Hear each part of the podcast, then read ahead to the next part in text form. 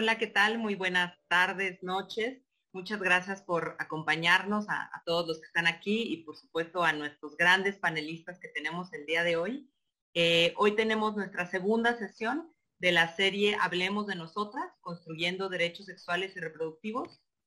Esta es una serie, es una colaboración entre GIRE, el Grupo de Información en Reproducción Elegida, e IntelliJury, eh, para discutir pues diversos temas relacionados con eh, derechos sexuales y reproductivos precisamente. El día de hoy tendremos un panel verdaderamente de lujo que tengo el honor de moderar eh, para discutir el tema de la objeción de conciencia en el marco de la reciente discusión que se tuvo en la Suprema Corte de Justicia de la Nación apenas hace unas semanas, eh, ahora en septiembre. Entonces, bienvenidas a todas y a todos y muchas gracias también a, a todas las los panelistas que aceptaron eh, acompañarnos el día de hoy.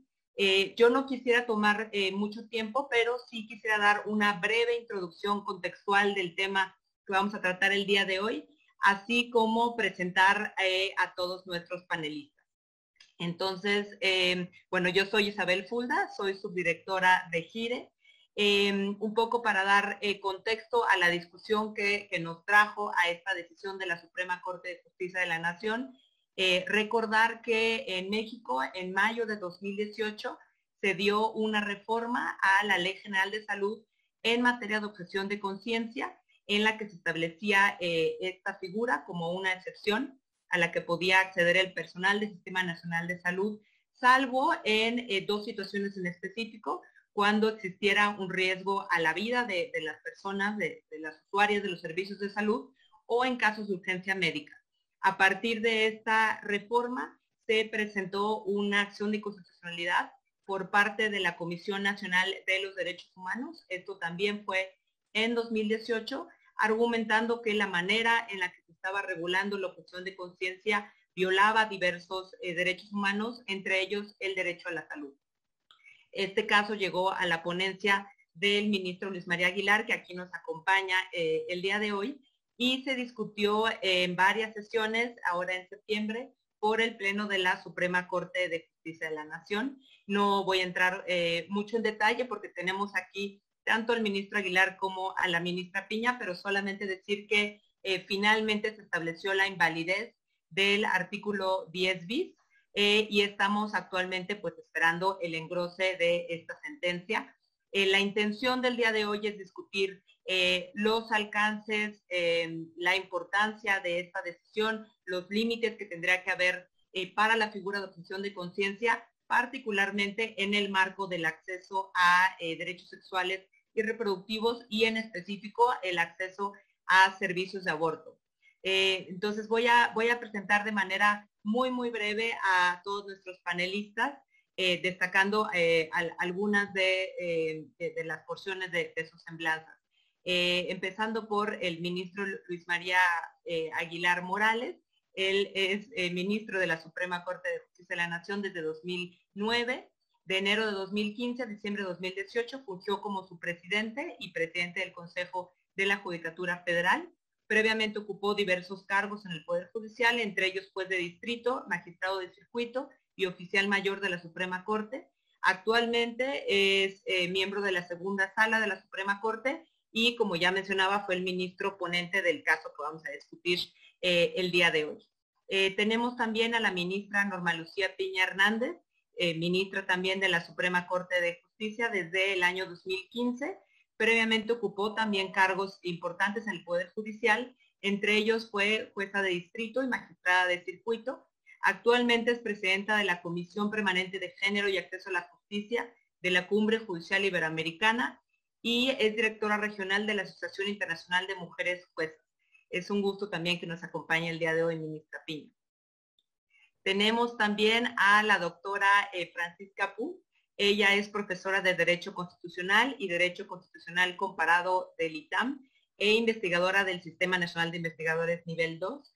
Es doctora y maestra en Derecho por la Universidad de Yale y pertenece a diferentes agrupaciones académicas pero a mí me gustaría destacar hoy que también es parte de la Asamblea de Asociados de Gire, algo que nos da mucho orgullo también. Bienvenida, Chisca, que nos acompañes hoy también.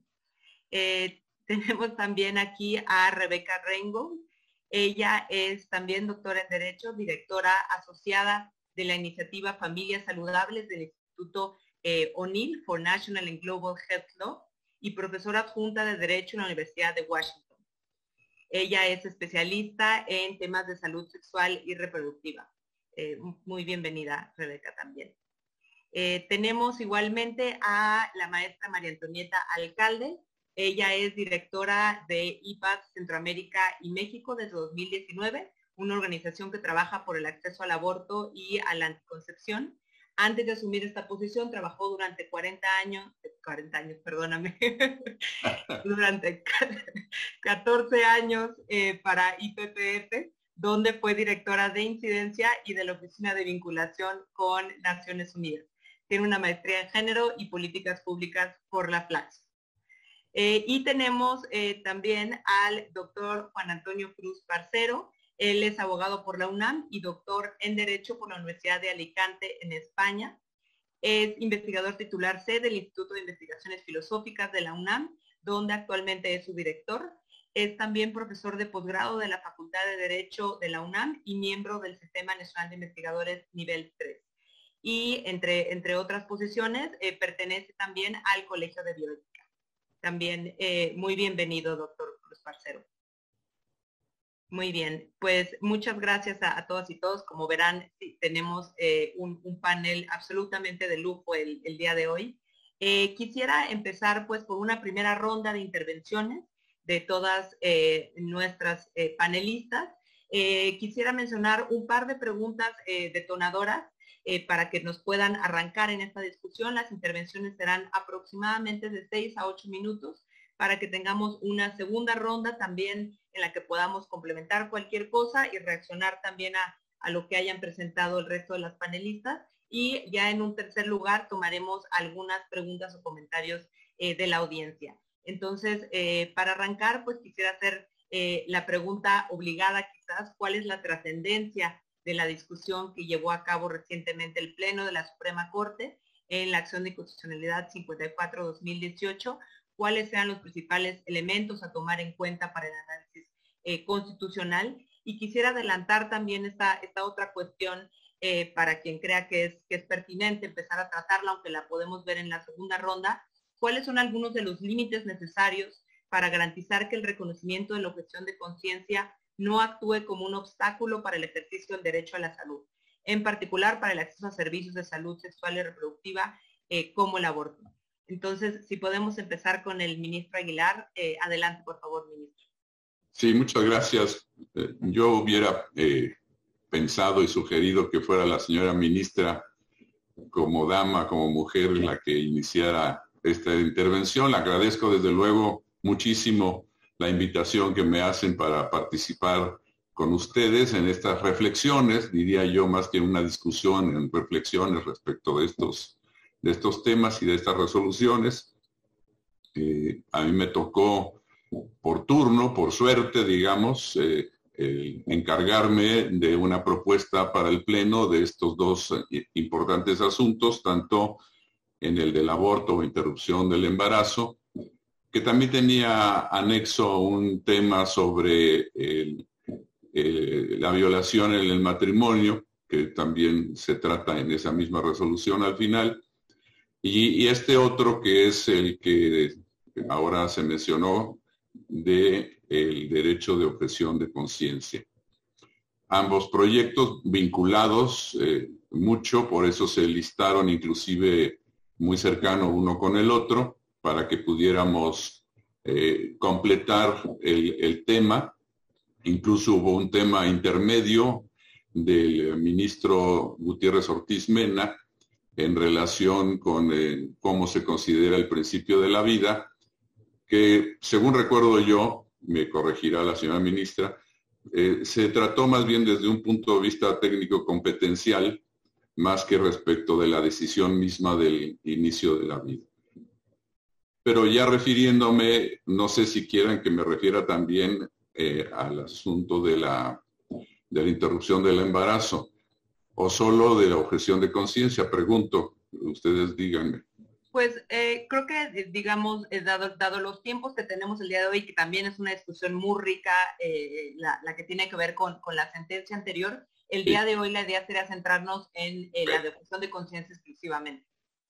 Muy bien, sí, este, yo propuse al, al, Pleno en este asunto que el artículo 10 bis de la Ley General de Salud podría considerarse en una interpretación conforme como constitucional y no necesariamente inconstitucional, siempre y cuando le diéramos una interpretación protectora, tanto de los eh, eh, profesionales de la salud, para no referirme solo a médicos o enfermeras, sino a todos aquellos que tienen que ver con la profesión de la salud, y eh, desde luego en un equilibrio, y ese es el planteamiento que hicimos desde el principio, en un equilibrio con el derecho de la mujer eh, a interrumpir el embarazo como parte de su libertad de decidir por sí misma y sobre su cuerpo. De tal manera que en el planteamiento que nosotros hicimos, eh, originalmente planteábamos poder encontrar una solución sin invalidar la norma para poder eh, exigirle además al Congreso que ampliara esta legislación y señalara una serie, y le señalábamos una serie de eh, lineamientos que debía seguir para completar el, eh, pues la disposición en general. No se aprobó así, como me lo ha comentado la señora ministra, no necesariamente estaba totalmente inconforme con este planteamiento, pero en las reflexiones que se suscitaron en el Pleno, se consideró que era más conveniente invalidar la norma y eh, rehacer el proyecto, que yo también me comprometí a hacerlo, porque aunque mi proyecto no fue aprobado, de cualquier manera yo estoy de acuerdo con los lineamientos generales que el Pleno determinó. De tal manera que ahora que estamos elaborando el engrose final, la decisión final, estamos incluyendo también lineamientos a cargo del Congreso para que a la hora que legisle tenga en cuenta ciertas condiciones importantísimas para respetar el derecho de objeción de conciencia de los profesionales de la salud, como sin duda el derecho o, eh, la condición de la mujer de poder eh, obtener no solo la interrupción del embarazo sin sanción, como lo dice la primera sentencia, sino con la obligación del Estado de proporcionarle los servicios de salud necesarios para que esta eh, condición siempre importante y, entiendo gravísima para la mujer y las personas con capacidad de gestar puedan determinar en un, en un amplio margen de salud y de salubridad eh, la interrupción del embarazo sin el riesgo que generalmente se sucede cuando se hace en la clandestinidad o cuando se hace en clínicas eh, pues no apropiadas para ello, en las que las consecuencias, muchos lo sabemos, eh, son nefastas, a veces con la pérdida de la vida y en otras con graves deterioros de la salud de estas personas. En resumen, es un breve recorrido de la resolución que estamos construyendo y que la próxima semana eh, estamos eh, pensando en el Pleno poder ya llegar a una decisión final, de tal manera que tanto la decisión de la interrupción del embarazo como esta de la objeción de conciencia ya las podamos firmar para que se conviertan ya en una sentencia oficialmente firme. Y bueno, eh, en resumen, así es para ser breve. Sí, creo que se congeló el mail de, digo, la transmisión de Isabel, pero si les parece bien, podemos continuar con la, con la conversación y, sería importante escuchar a la ministra Piña sobre eh, sus percepciones de la, de la trascendencia de esta decisión de la Corte. la flechita. Este, gracias, es un gusto saludarlos a todos y estar aquí con ustedes. Sí, eh, en este asunto que como bien lo señaló el ministro Luis María Aguilar, él fue el ponente de los dos asuntos, tanto de la interrupción legal del embarazo, que, se, que analizamos la regularidad constitucional de la regularidad constitucional de determinados preceptos de un código de un Estado de la República, como precisamente el artículo 10 bis de la Ley General de Salud y sus transitorios segundo y tercero relativos a la objeción de conciencia. Eh, en esto, en, el, en el tema que nos ocupa concretamente, que es el de la objeción de conciencia, eh, sin embargo va muy ligado al anterior porque reconocido el derecho de la mujer, en ese sentido tendríamos que estar congruentes con la con lo que resolviéramos eh, respecto del 10 bis. En este asunto, la Comisión Nacional de Derechos Humanos eh, impugnaba el artículo 10 bis y los eh, artículos transitorios segundo y tercero, aduciendo principalmente que estos eran inconstitucionales porque las normas vulneraban los principios de seguridad jurídica, legalidad y supremacía constitucional al prever estos artículos, según la accionante, una restricción del derecho a la protección de la salud que no se encontraba prevista en la Constitución y porque además tanto el Congreso como las Secretarías de Salud y la Secretaría de Salud no tenía facultades para establecer restricciones a este derecho. Es decir, lo enfocaban como una restricción al derecho a la, salud la objeción de conciencia. El segundo argumento era porque las normas regulaban de manera deficiente el derecho de objeción de conciencia y vulneraba con ello el, derecho de protección a la salud de las personas al no establecer hospitales que contaran con personal médico eh, determinado, eh, que pudiesen llevar este, este, a cabo determinados procedimientos sanitarios, concretamente la interrupción legal del embarazo. Y también porque eh, vulneraba, entre otros derechos, el derecho a la integridad personal, a la vida, a, las libertades sexuales, etcétera.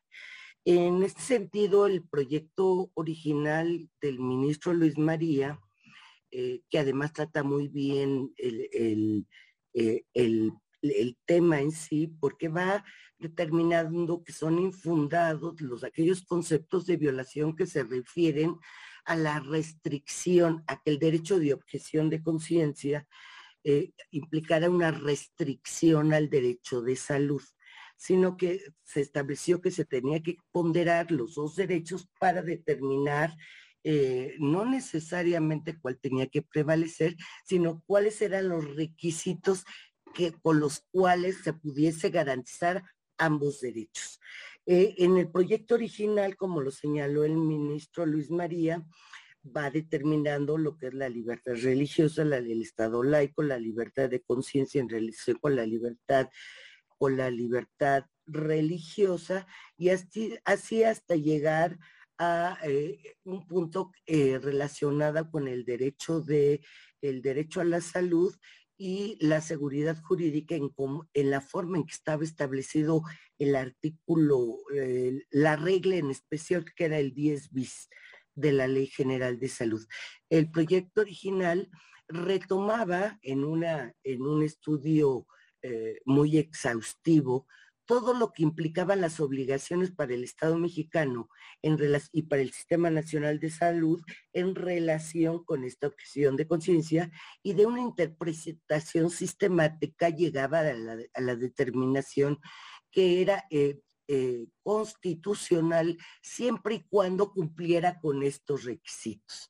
El pleno del, la mayoría del pleno de la Suprema Corte de Justicia de la Nación se inclinó en ese caso porque tenemos casos en que se va más por interpretación conforme que por interpretación, este, y recientemente así fue, eh, interpretación conforme que ser, que expulsar la norma. En este caso se determinó que eh, eh, la mayoría que sí era violatorio, yo entre ellas, violatorio del principio de seguridad jurídica, tanto para los médicos actuantes o enfermeras como para la persona que quería ejercer un determinado procedimiento sanitario. No solo porque aquí cabe observar que no es solo en cuanto a la interrupción legal del embarazo, sino cualquier otro procedimiento sanitario eh, con el que no estuviera de acuerdo el personal médico de enfermería que fuese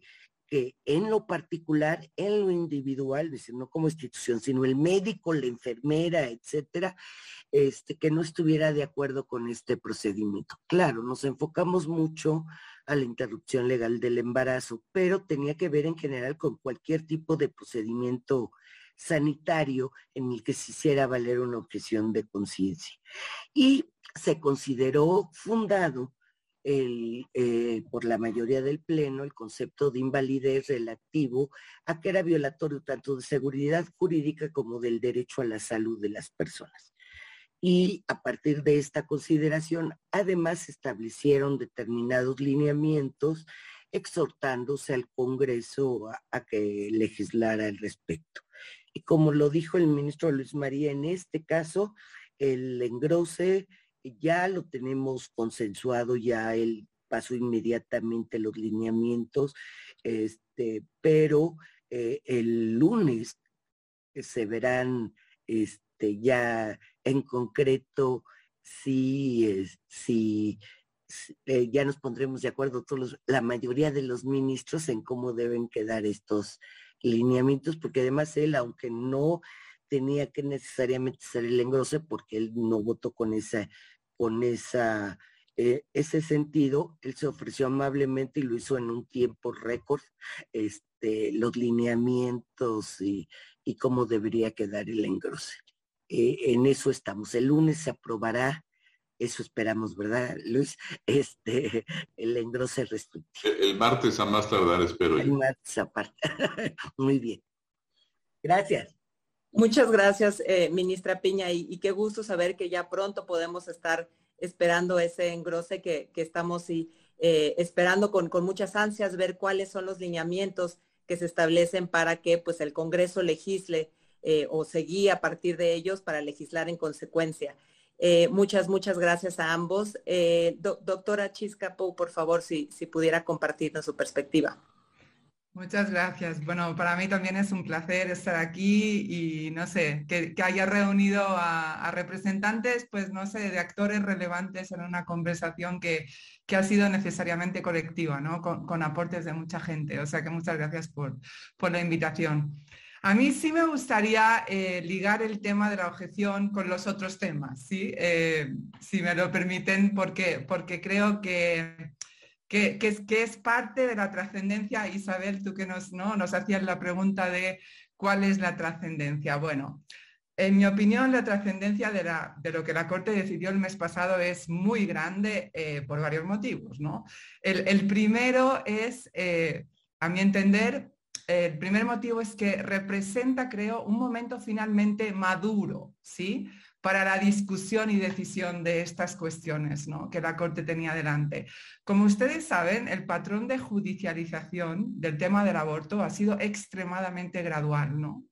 Eh, eh, empezó la Corte eh, teniendo que contestar simplemente si el primer paso dado por el legislador de la Ciudad de México, ¿se acuerdan? Si el esquema de legalización parcial del primer trimestre era no inconstitucional, ¿no? que es una pregunta relativamente fácil para una corte y que resolvió afirmativamente, pero todavía sobre eh, la base de, razonamientos competenciales más que de, derechos. ¿no? Después hubo esa contradicción, ¿se acuerdan de Jalisco, de la píldora del día siguiente? ¿no? Un puntito pequeño, se dijo que no era abortiva, se dijo que era parte de las competencias federales de salud. ¿no? Luego estuvo la judicialización de las dos reformas constitucionales estatales que protegían la vida desde la concepción.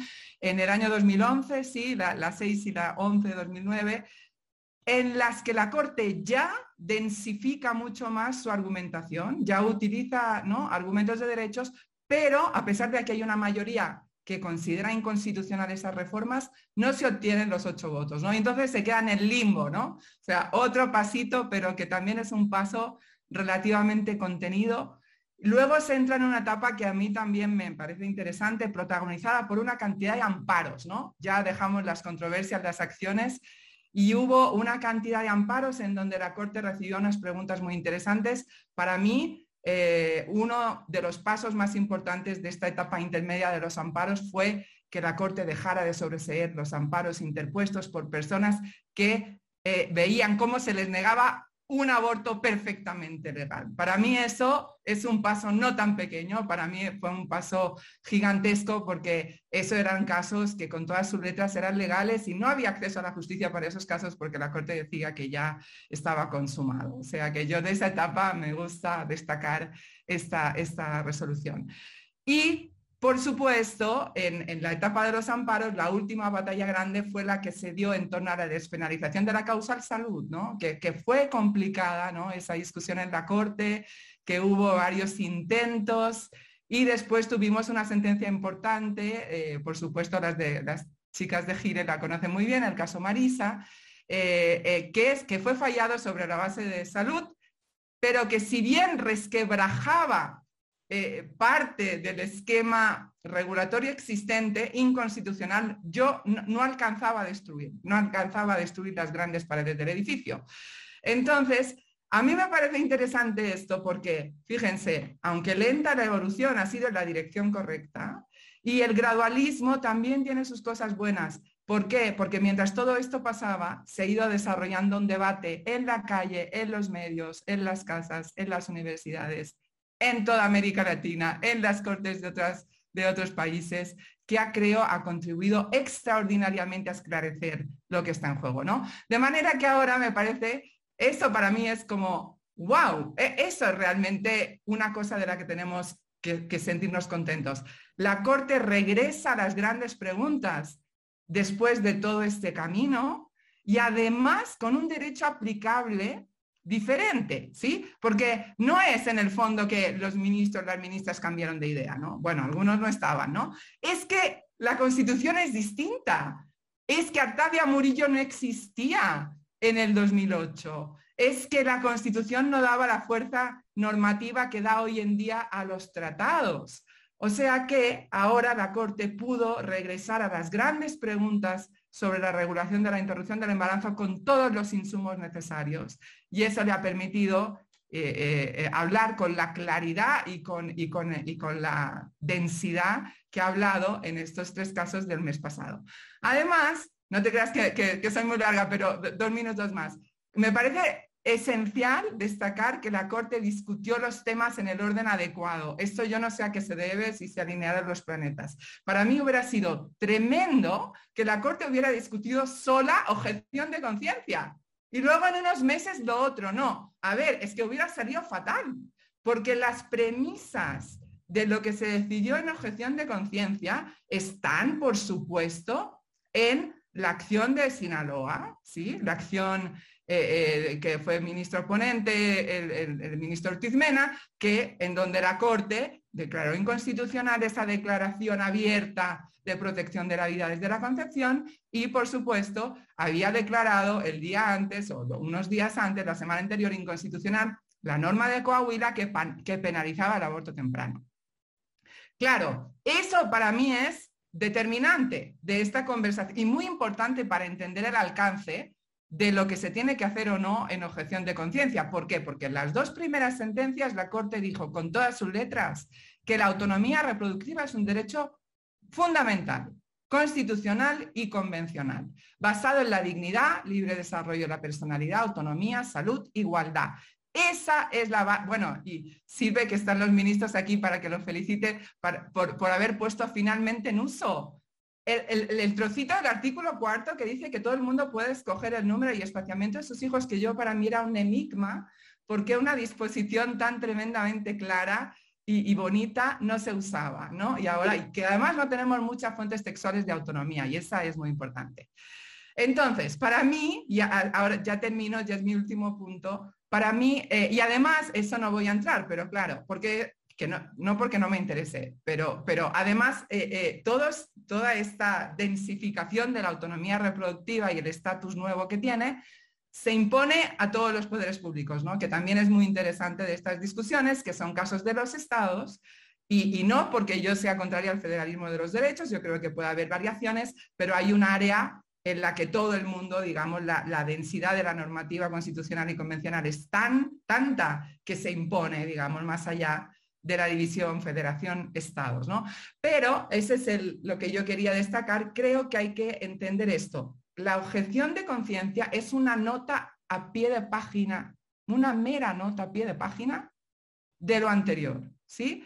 O sea, eh, es una aceituna, ¿sí? bueno, aunque suene raro, no me gustan las aceitunas, es una pequeñísima aceituna en, que casi no la ve uno, que casi no la tiene que ver uno frente a una canasta repleta de, frutas eh, eh, y, de, ¿sí? No es que la Corte decidió, por un lado, que las personas eh, como tienen un derecho fundamental a la autonomía reproductiva, no pueden ser criminalizadas. Y por otro dijo que había un derecho fundamental a la objeción de conciencia. No, el derecho fundamental es la libertad de conciencia. Ese es el derecho fundamental.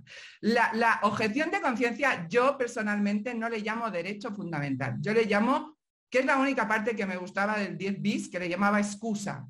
Para mí es el derecho es el derecho fundamental de la libertad de conciencia y la gente lo puede ejercer de muy diversas maneras.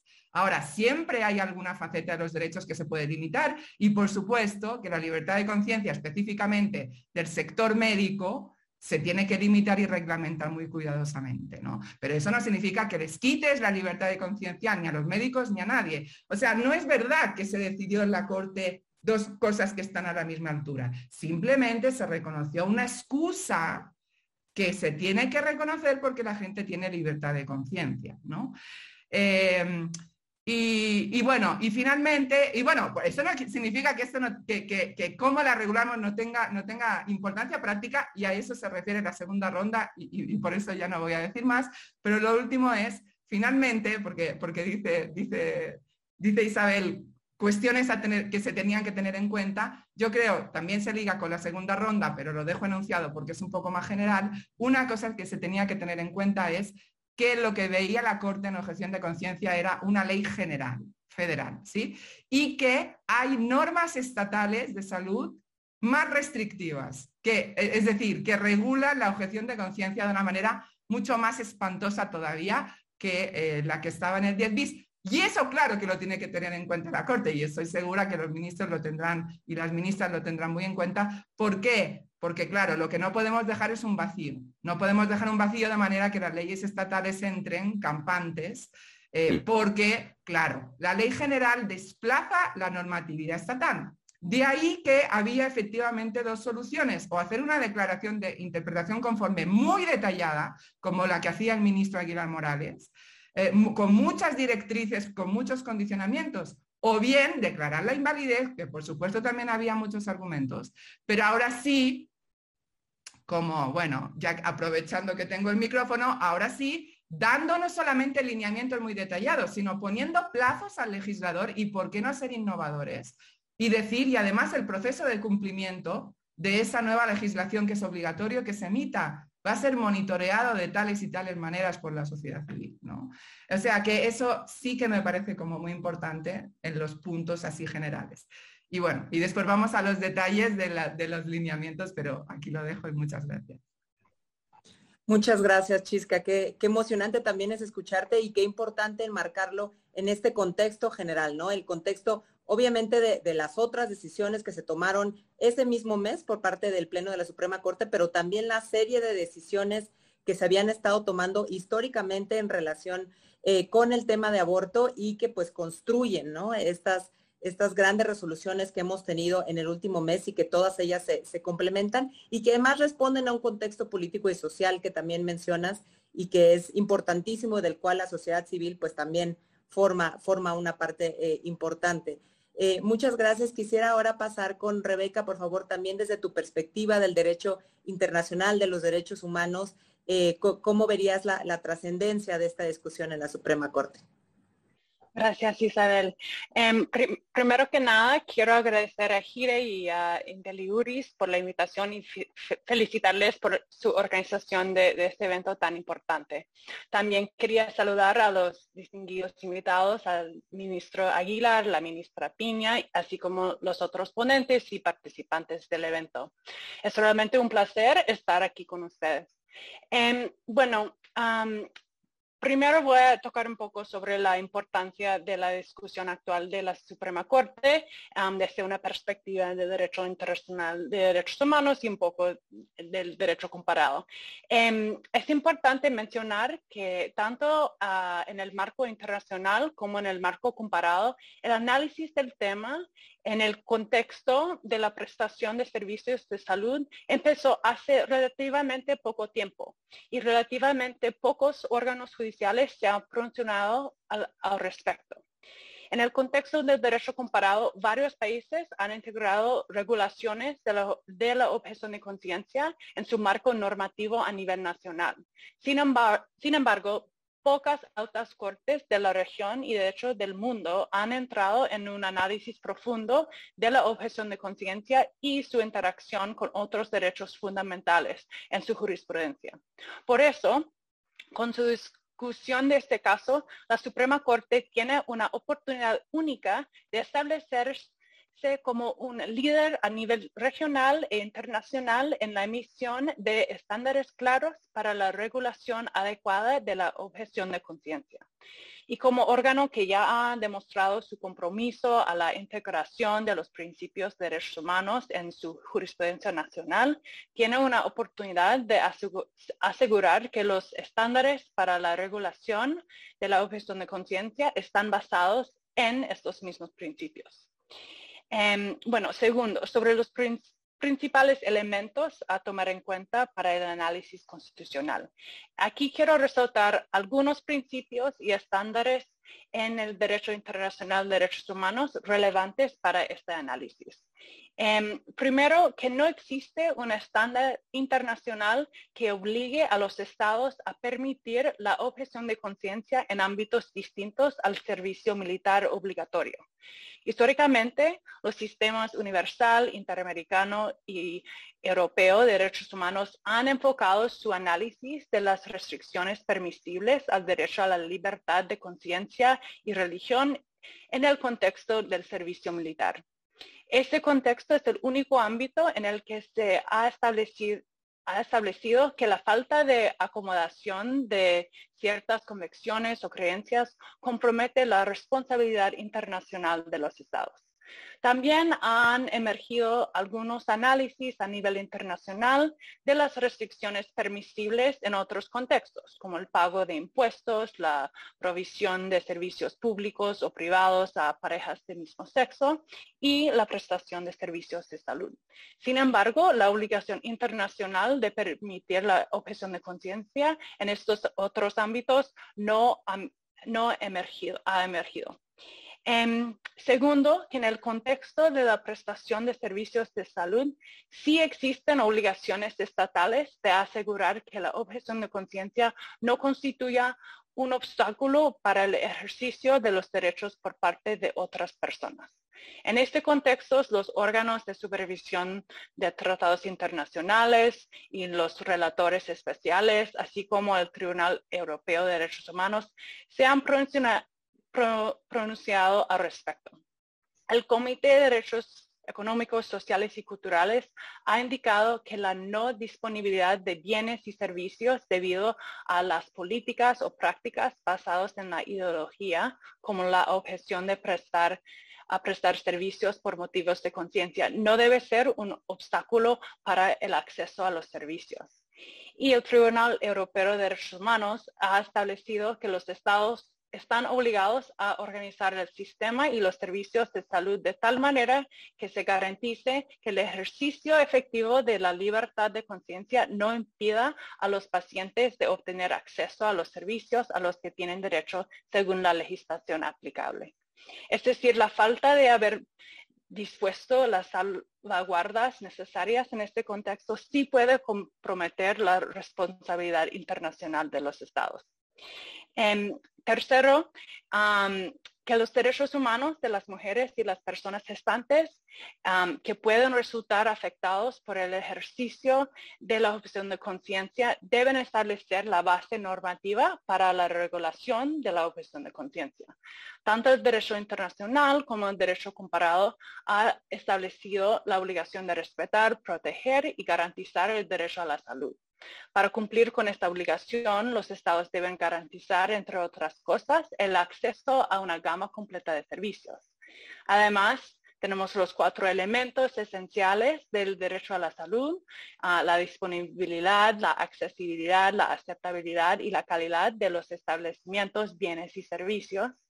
Y quiero resaltar dos componentes de estos elementos esenciales que son vitales para el goce efectivo del derecho a la salud. El derecho a la información y el derecho a la igualdad y no discriminación. Em, el derecho a la información abarca el derecho a buscar, recibir y difundir información e ideas relativas a cuestiones de salud y recibir información sobre su estado de salud. Y el derecho a la igualdad y no discriminación establece que todas las personas y grupos deben poder disfrutar de igualdad, el acceso a la misma variedad, calidad y nivel de establecimientos, información, bienes y servicios de salud. Em, Finalmente, quería mencionar la obligación estatal de adoptar todas las medidas legislativas, administrativas, presupuestarias, judiciales y de otro tipo apropiadas para dar plena efectividad al derecho a la salud sexual y reproductiva. Em, y para terminar, solo quería decir que la, Corte Suprema, la, Suprema Corte de México tiene una oportunidad muy importante de integrar todos estos principios y estándares de derechos humanos en su análisis de la regulación de la, de la objeción de conciencia y en el proceso de emitir una sentencia innovadora con un efecto multiplicador para la jurisprudencia constitucional de otros países de la región, así como otras partes del mundo. Gracias. Muchas gracias, Rebeca, por, también complementar esta, esta, discusión o esta mesa de análisis con, la perspectiva desde el derecho internacional eh, comparado. Ahora quisiera pedirle, por favor, a María Antonieta Alcalde que eh, nos, nos comparta también sus impresiones, también pensando desde la sociedad civil. Muchísimas gracias, Isa, y gracias por la invitación a este foro. Eh, saludos sin duda al ministro Aguilar, a la ministra Piña, y es un placer compartir este, este panel contigo, Isabel, y con Rebeca, Chisca, Juan Antonio. Muchísimas gracias.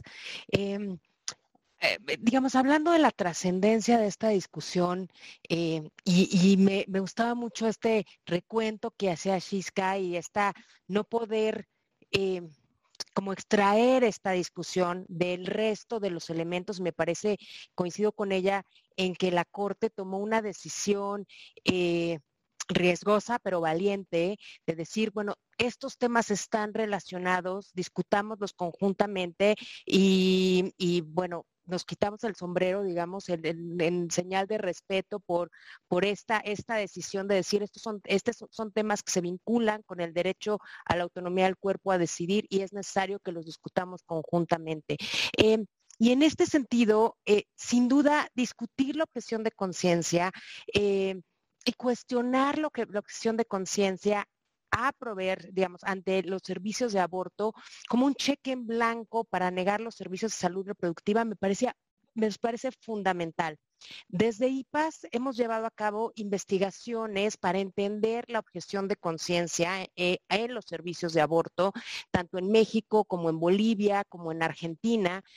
Y uno de nuestros principales hallazgos, y me parece importante señalarlo en este contexto, es que los prestadores de servicios de salud se están escudando en la figura de objeción de conciencia, no como una forma de proteger su derecho a la libertad de conciencia, sino como una salida a otras preocupaciones.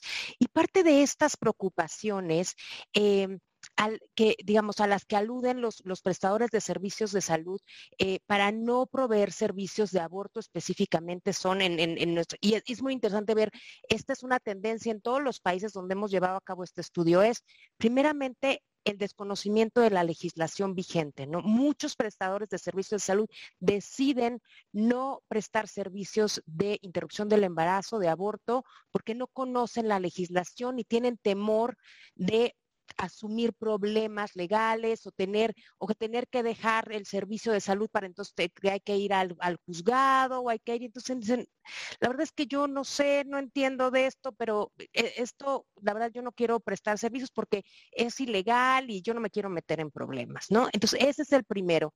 El segundo es prejuicio sobre las solicitantes y discriminación frente a algunas mujeres. Esta idea de esta mujer no se haga, no tiene eh, no se ha ganado ese privilegio, no es su derecho, no, pues es que es que si yo le presto el servicio de salud en este momento va a regresar mañana o pasado mañana o eh, esta idea de la maternidad como castigo. Bueno, pues si ya quiso tener relaciones sexuales, ahora que asuman las consecuencias, ¿no? Y entonces hay esta idea de quiénes son las mujeres que sí merecen el servicio de, bueno, esto es una niña que fue violada y entonces merece el servicio, y estas otras mujeres que no merecen el servicio, y entonces yo decido que no porque, porque no sean comillas, grandes comillas, no se han ganado el derecho al servicio, ¿no? Entonces es otro nivel, el desconocimiento, estos prejuicios.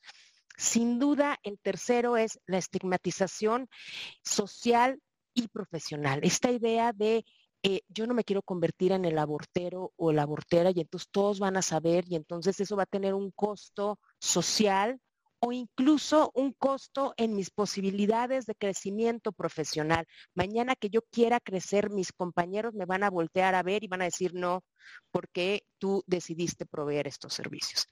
Y el, y el cuarto elemento que en, en, estos estudios hemos encontrado es que en muchos casos la objeción de conciencia se, se usa como excusa para evitar cargas adicionales de trabajo, ¿no? Los, los mismos prestadores dicen, eh, en nuestras entrevistas, en una serie de quejas de los salarios son bajos, las jornadas son largas, y yo la verdad es que no quiero hacer más trabajo y entonces prefiero eh, eh, este, decir que soy objetor para no tener que que cargar, digamos, con los servicios de interrupción del embarazo. Y entonces esto me parece sumamente grave porque tenemos esta figura que necesita ser regulada. Y en ese sentido me parece que la trascendencia de, bueno, de todas las decisiones de la Corte, pero de esta en específico, de decir, sí es necesario eh, tener una figura, y yo coincido de nueva cuenta con Chisca en el tema de, este, nosotros desde IPAS no concebimos a la objeción de conciencia como un derecho en sí mismo,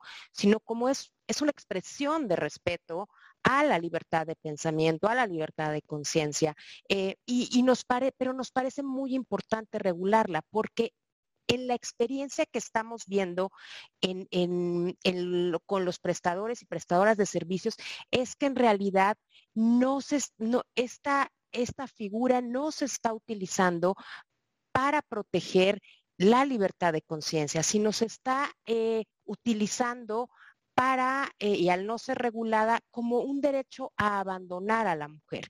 Y entonces, eh, mm, en ese sentido, eh, nos parece fundamental regularlo y un elemento que, yo creo que es central para la regulación es empezar a nombrar este fenómeno como lo que es. Y, recupero lo que decía Rebeca sobre que no hay estándares internacionales que hablen, que, regulen la objeción de conciencia, excepción del elemento militar.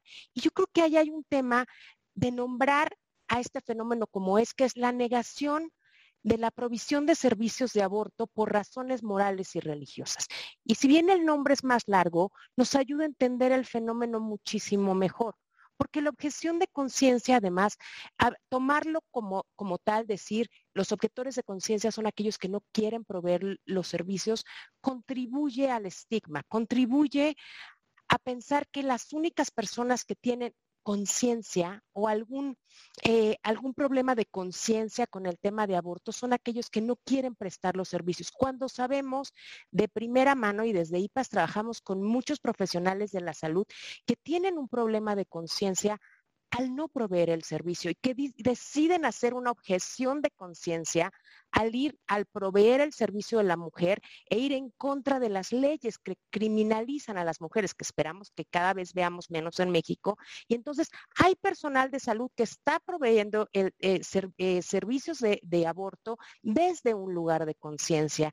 Y entonces nos parece que un, y en la siguiente intervención hablaremos un poco de cuáles son los límites, pero entendiendo el fenómeno, nos parece fundamental que dejemos de hablar de objeción de conciencia en este caso y que nombremos a esta figura como lo que es la negación a la provisión de servicios de aborto por razones morales o religiosas. Y entonces sí lo podemos acotar a esto, a la protección al derecho de libertad de pensamiento y no como una objeción por cualquier causal que lo que hace es que deja a la mujer en un lugar muy vulnerable y además utilizar el concepto de objeción de conciencia lo que hace es crea o fortalece el estigma que ya de por sí tiene el tema de aborto. Entonces, la dejo ahí y en, en la siguiente intervención me gustaría abundar un poco más en esto.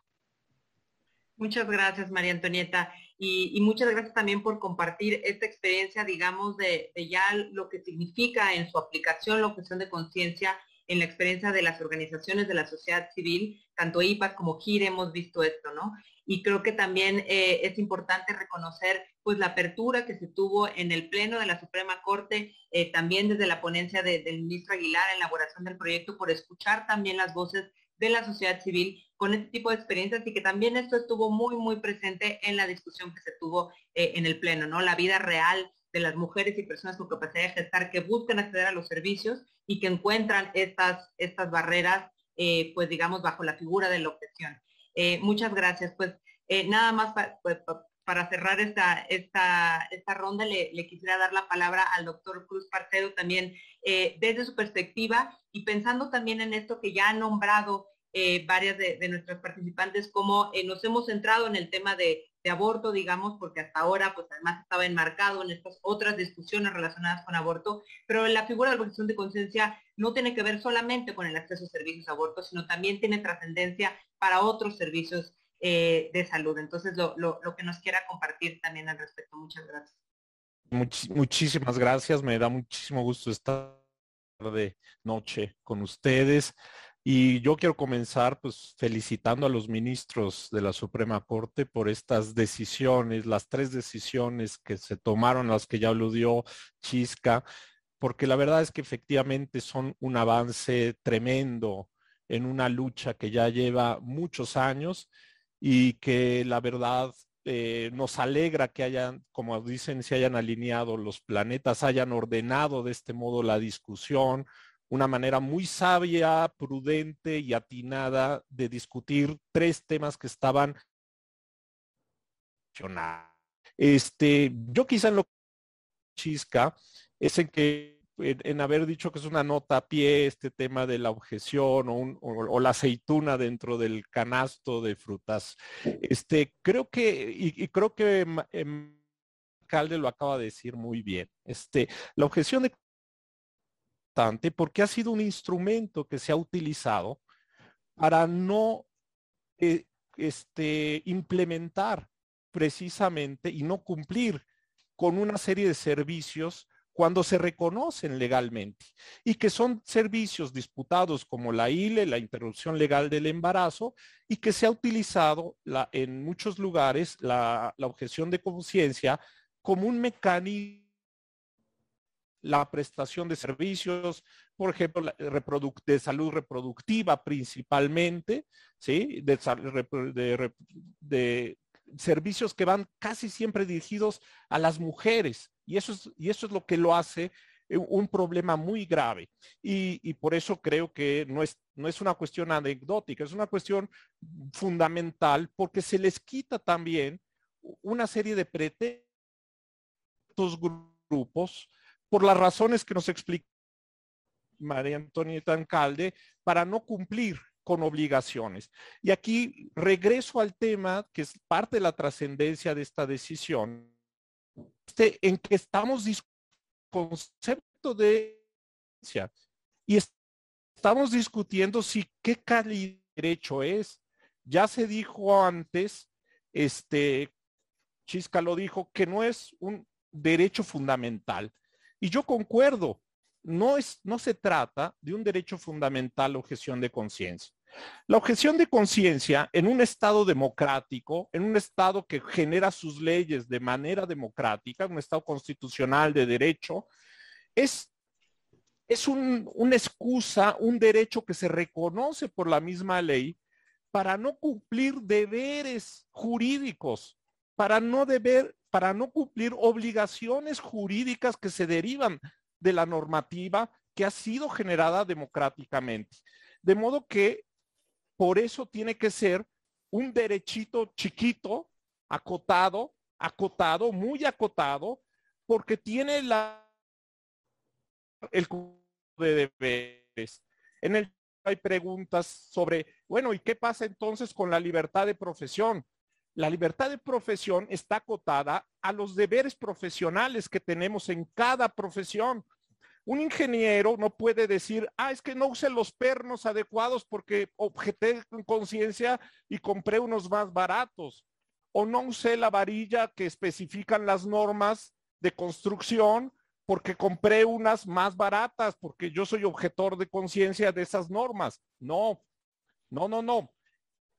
Hay obligaciones en nuestras profesiones, en las distintas profesiones legales, y en la medicina hay obligaciones clarísimas, obligaciones de respetar los derechos de otros, de respetar la autonomía de los pacientes, de prestar los servicios a los cuales los pacientes tienen derecho. ¿sí? Por eso la objeción de conciencia no estaba muy mal regulada en el 10 bis. No basta reconocerla. Hay que decir que no es ese derecho fundamental que te exime de todo, ¿sí? Y ese es el problema de esa regulación. Era, y creo que la ministra lo dijo muy bien y lo dijo muy bien también el ministro, este, hay un problema de seguridad jurídica que se generaba con esa regulación de ese, de ese modo. ¿sí? Entonces, yo creo que parte de la trascendencia es darnos cuenta de que el alcance de ciertos derechos, primero, no son fundamentales algunos. No todos los derechos son derechos humanos, no todos los derechos son derechos constitucionales, no todos los derechos han de ser considerados esos. Es un, se puede reconocer genuinamente en las legislaciones siempre y cuando lo regulemos bien, lo acotemos, porque es una excepción que se brinda a las personas por sus creencias religiosas que les exime de cumplir deberes, ¿sí? Entonces, cuando, cuando alguien te exime de cumplir un deber, pero el deber, nos, el deber se le exime para ellos, no para el Estado. El Estado mantiene su deber de cumplir con esos servicios y eso era lo que no se garantizaba en el artículo 10 bis. ¿Sí? Y era parte de lo que se discutió por la CNDH y, en, el Pleno de la Suprema Corte. Hay que acotar este derecho. Yo celebro que al final se haya invalidado porque la otra manera, digamos, de reconocer una interpretación conforme, aunque, aunque hubiera estado muy bien delineada como lo proponía el ministro, en realidad generaba una, la, la obligación de acudir a amparos o cosas así para poder aplicar o para que se te aplicara de cierta forma, te acude a los amparos, etcétera. Era una muy mala manera los derechos a los servicios sociales, porque efectivamente la objeción de conciencia está ligada no solo con estos derechos reproductivos de la mujer, con el aborto, sino con muchos otros derechos. Es decir, hay aspectos de, de los servicios médicos que son objetados también o, cotidianamente por muchos médicos. ¿sí? Hay médicos que creen que la gente debe sufrir y se niegan a, brindarles este, cuidados paliativos, medicamentos para el dolor, cosas de ese tipo. No tiene nada que ver con derechos reproductivos. Son muchos otros servicios que las personas, a veces por sus creencias religiosas o por otro tipo de creencias, objetan llevar a cabo una serie de servicios a los cuales la gente tiene derecho. ¿sí? Yo para cumplir con mis siete minutos, aquí termino mi intervención. Gracias. Muchas gracias, Juan Antonio, y también muchas gracias por empezar a retomar parte de la discusión que se está llevando eh, a cabo en el, en el chat aquí sobre lo que esto implica, los límites en la objeción de conciencia en relación con la, libertad de, profesión o con las obligaciones que tienen entonces los sistemas de salud para enfrentar que existirán en ciertas ocasiones personal eh, objetor y, cuándo es que, eh, digamos, no pueden acceder a esta eh, excusa, digamos, para no proveer el servicio, o bien la obligación recae entonces en los hospitales de, conseguir otro tipo de personal. Entonces, muchas, muchas gracias. quisiera un poco, ya, ya adelantabas algunos de, estos elementos y, algunas de las otras ponentes también lo, lo han hecho, pero en esta segunda ronda quisiera retomar, pues, cuáles son los límites mínimos que se deberían de establecer en lo que son de conciencia, entendiendo que eh, la regulación que, teníamos con el artículo 10 bis de la Ley General de Salud tenía estos dos elementos, ¿no? Que, ya mencionaba al inicio, que no aplicaba en situaciones de riesgo a la vida de, la persona usuaria de los servicios o en situaciones de urgencia médica, eh, digamos, si, decidimos que o, ya se estableció que esta regulación es inválida y por lo tanto esos límites no eran suficientes, cuáles son algunos de los elementos eh, que tendríamos que estar viendo para que eh, pudiéramos tener una regulación que en este caso sí fuera eh, protectora y, y, garantista. Y quisiera agregar nada más una cuestión que creo que varias han mencionado, que tiene que ver con cómo concebimos la objeción de conciencia si es esta en sí misma un derecho, si es un derecho no absoluto, ¿no? Que, creo que en eso al menos podríamos coincidir todas. Eh, y si no es un derecho, entonces, eh, ¿qué es? ¿no? Es, un mecanismo, eh, es algo que se vincula con, la, con el derecho a la conciencia, pero ¿de qué manera? Entonces, nada más si quisieran retomar algo sobre, sobre esto y concentrarlos en el, en el tema de los, de los límites. veía que levantaba la mano, ministra Aguilar, quisiera empezar usted.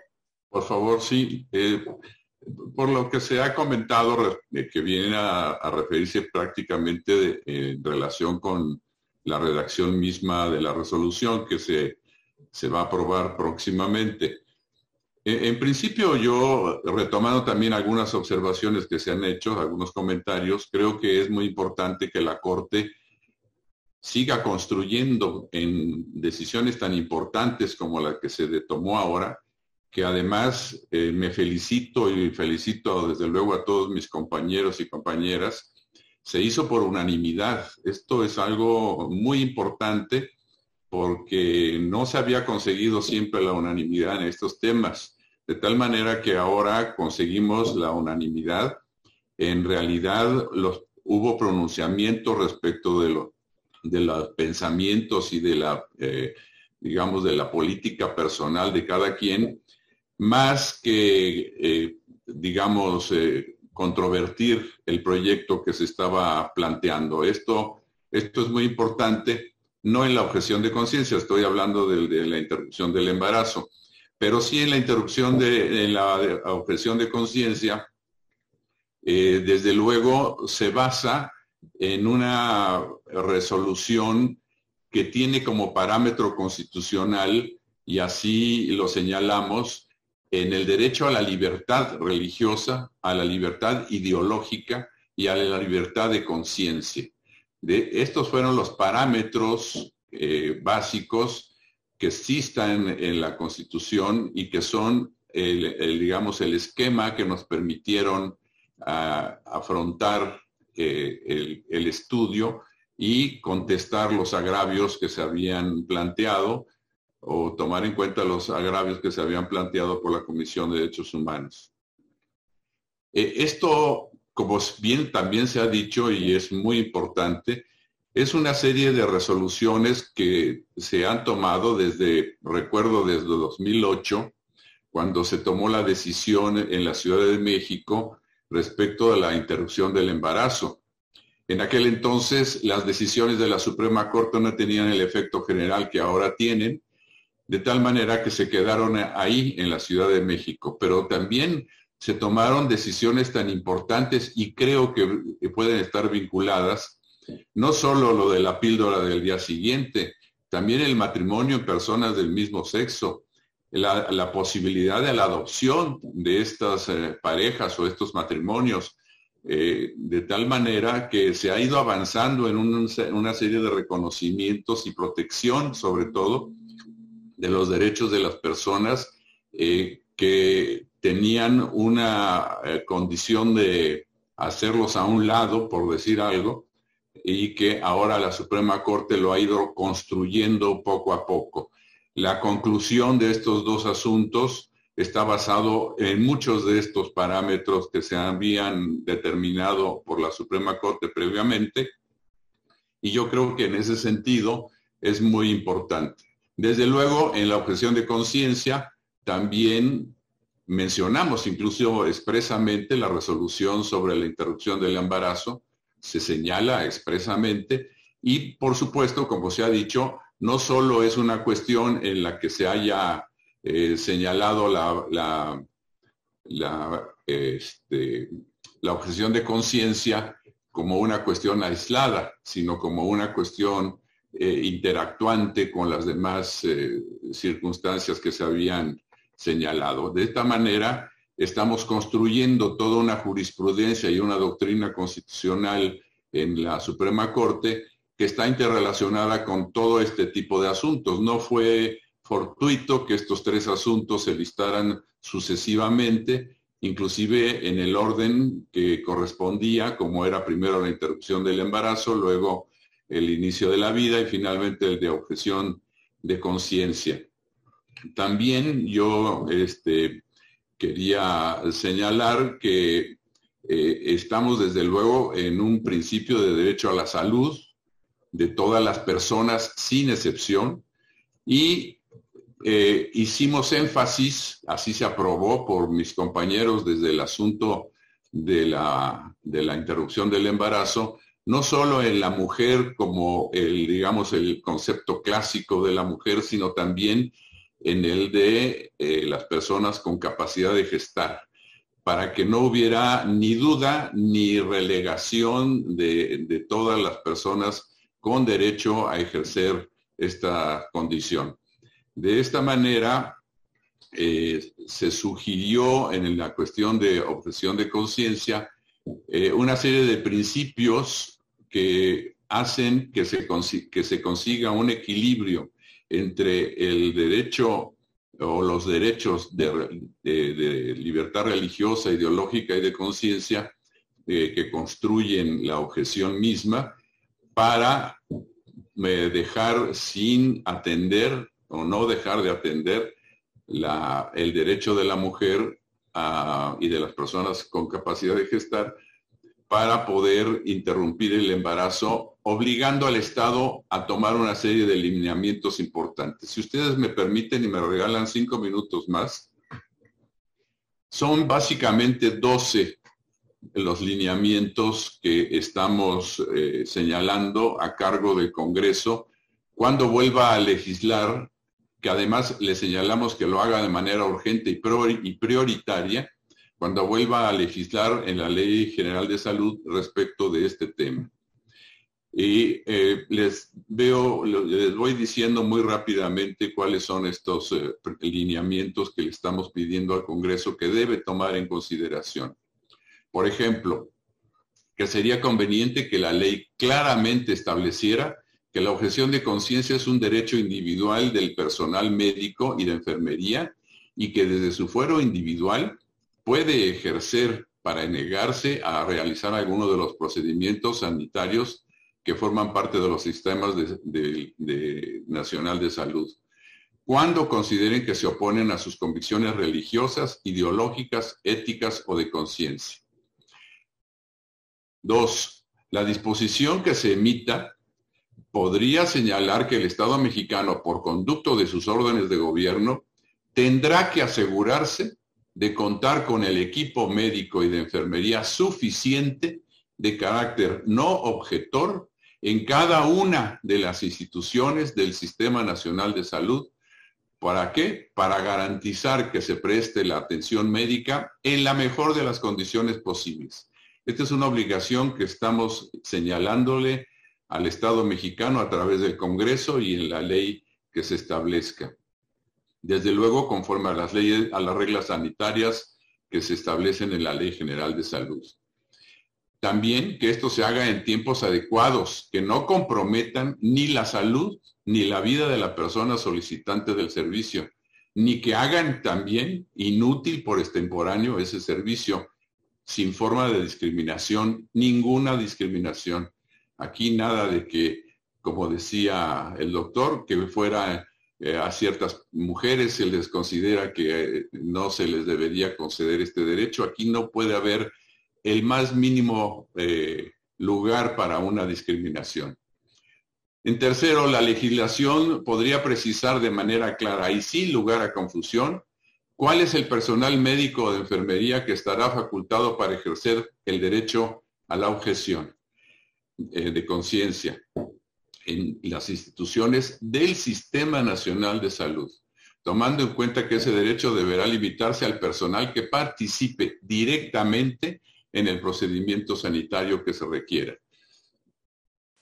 Otro principio, la legislación podría incorporar, por ejemplo, un plazo breve para hacer valer la objeción de conciencia, porque esto no puede quedar indefinido, logrando con ello eh, el resultado final indeseable de no prestar el servicio a estas personas que quieren interrumpir el embarazo.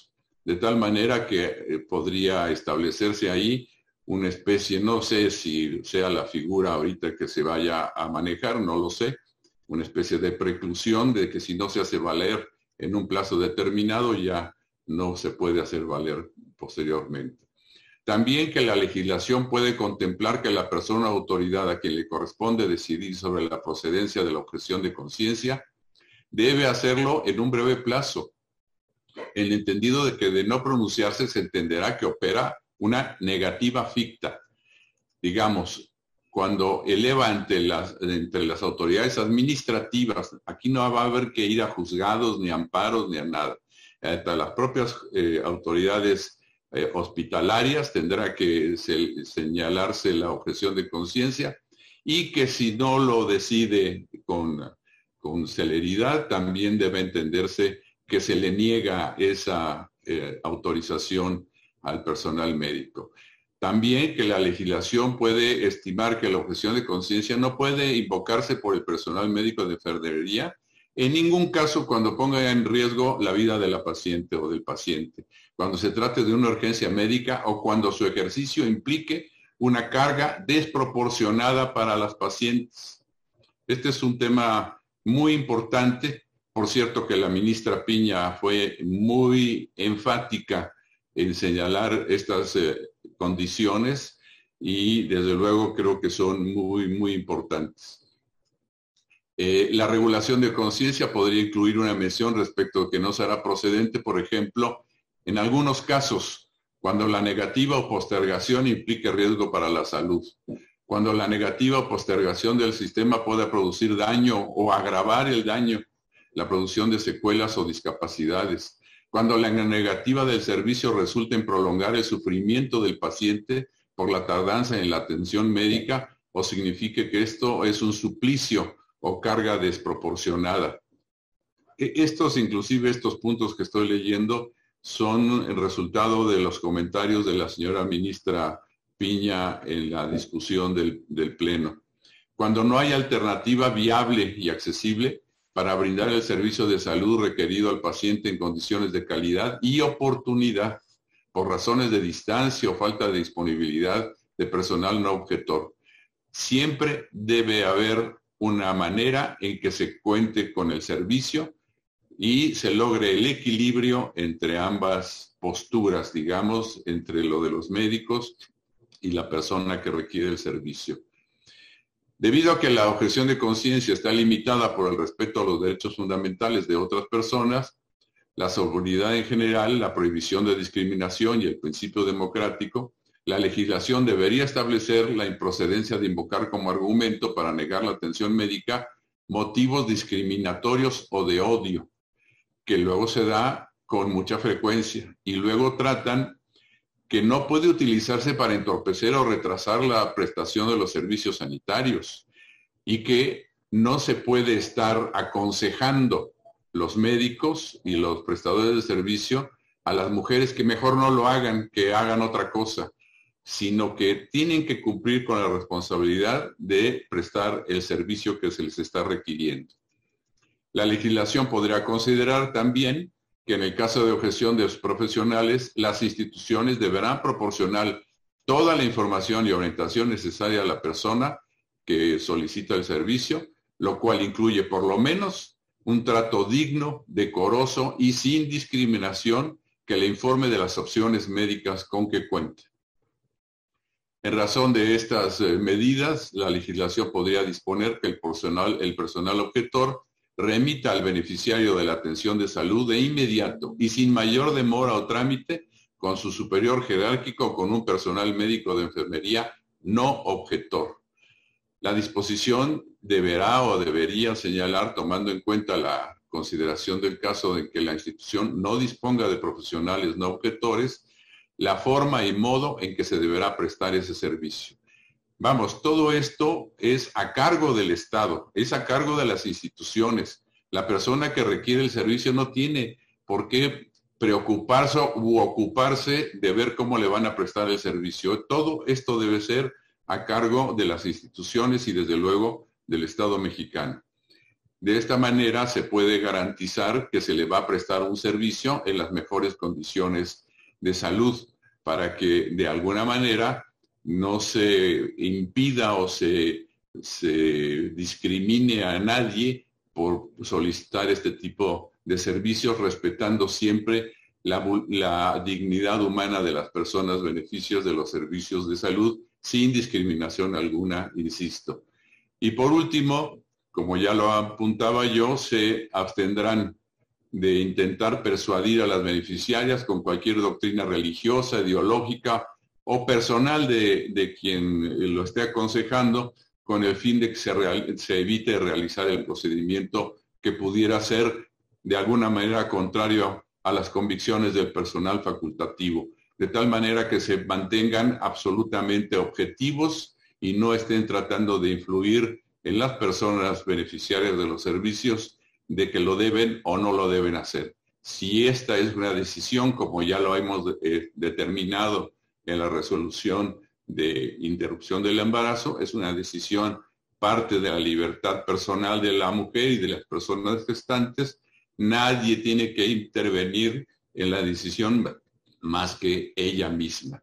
De tal manera que con muchos de estos lineamientos se puede construir una nueva legislación más completa, más eh, equilibrada y sobre todo más garantista de la prestación de estos servicios de la manera más adecuada.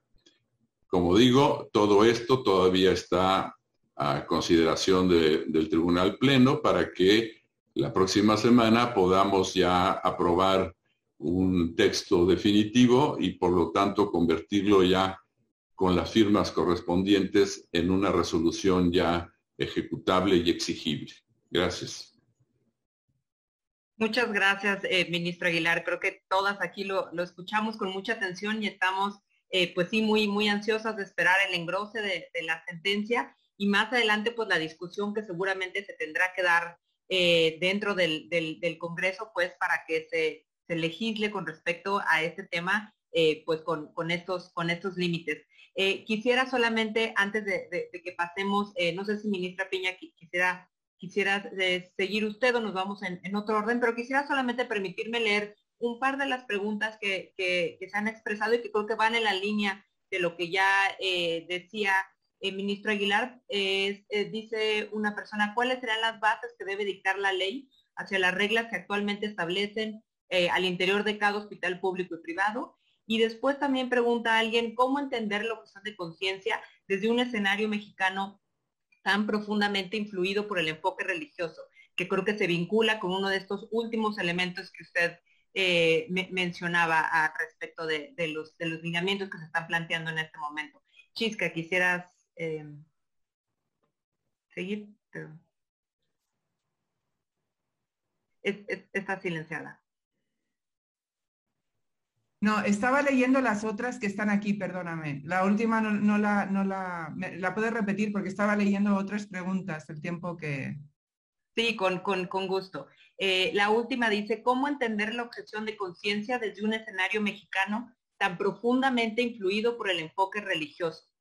Eh, sí, ministra Piña, por favor. Don, gracias.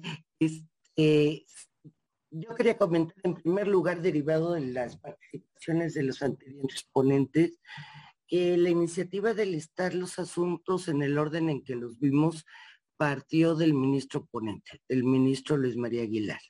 O sea, él sugirió en el Pleno analizar en primer lugar el asunto que se, se refería a la interrupción legal del embarazo, eh, también el del ministro Gutiérrez de Coahuila, creo que en, cuanto a la conceptualización de la vida desde el momento de la concepción, y también ver la objeción de conciencia. Él fue el que sugirió que se vieran en ese orden los asuntos eh, y creo que fue muy afortunado el que se hiciera exactamente como él lo propuso.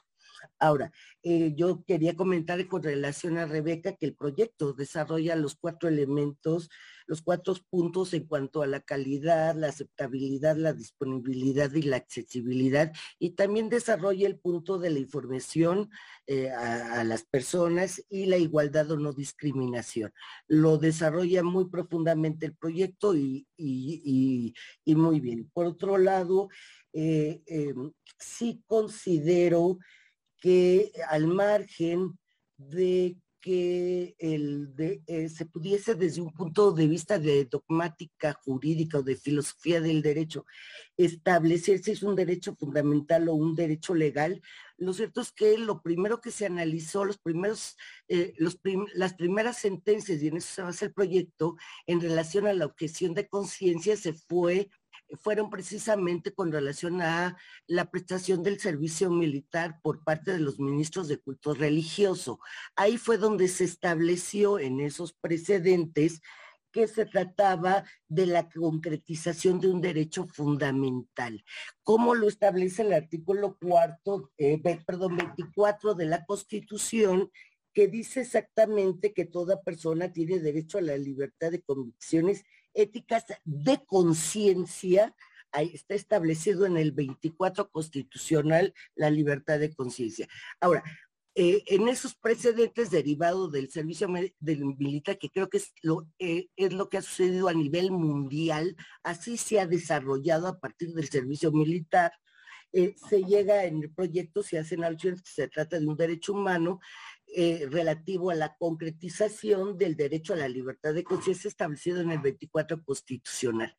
Al margen de que sea un derecho legal o un derecho eh, fundamental establecido en la Constitución o un derecho humano establecido en una ley, o sea, que es una cuestión más de filosofía del derecho, de dogmática jurídica y dependiendo de nuestras propias clasificaciones como doctrinarios, yo, o que se pueda manejar como una excusa absolutoria, una causa de justificación, etcétera, tomándolo como un derecho legal y no como un derecho humano, eh, yo sí creo que eh, es es el, el, proyecto es de mucha calidad, desarrolla muy bien los temas, abarca muchos temas, eh, podemos compartir que sea un derecho humano o no, o bien un derecho legal eh, o un derecho fundamental por estar en la Constitución sin que sea derecho humano, etcétera. Eso ya es filosofía del, filosofía del derecho y dogmática jurídica. Pero al margen de eso, lo que hizo la Corte fue reconocer la existencia, ponderó, ponderó y dijo, bueno, pues yo te puedo reconocer que tú puedas tener un derecho calificativo y sin adjetivo a eh, no a objetar el, realizar determinados procedimientos sanitarios, no solo por motivos religiosos, eh, también hasta por, por convicciones en cuanto al juramento hipocrático. O sea, no necesariamente va en función de una religión. Claro, en México, y retomando lo que la pregunta que, que, se, que, no, que nos agradezco, además nos hicieron a todos y lo contesto. Claro, en México es, es, eh, es muy fuerte y ni bien ni mal, la mayoría es una religión católica. Mm, y digo, también tenemos que atender a la diversidad cultural, pero o religiosa o de conciencia, pero el Estado es laico, que también lo desarrolla el proyecto y establece cómo se trata de un Estado laico de naturaleza, eh, si se trata de naturaleza neutral o garantista, etcétera. Está muy bien desarrollado el proyecto. Entonces, lo que se tiene que establecer ante la diversidad de religiones, independientemente que uno sean mayoritarias o no, es que el, el, Estado es el que tiene que garantizar el derecho de salud de la mujer que pretenda eh, acceder a esos servicios sanitarios. Como decía el ministro, el ministro Luis María, estos son lineamientos que vamos a ver el lunes o el martes y que vamos a desarrollar. Y hay un lineamiento que me parece muy importante, que es establecer un, un, un, un régimen de responsabilidades para los servidores públicos. ¿Sí me explico? O sea, eh, se le dan obligaciones al Estado.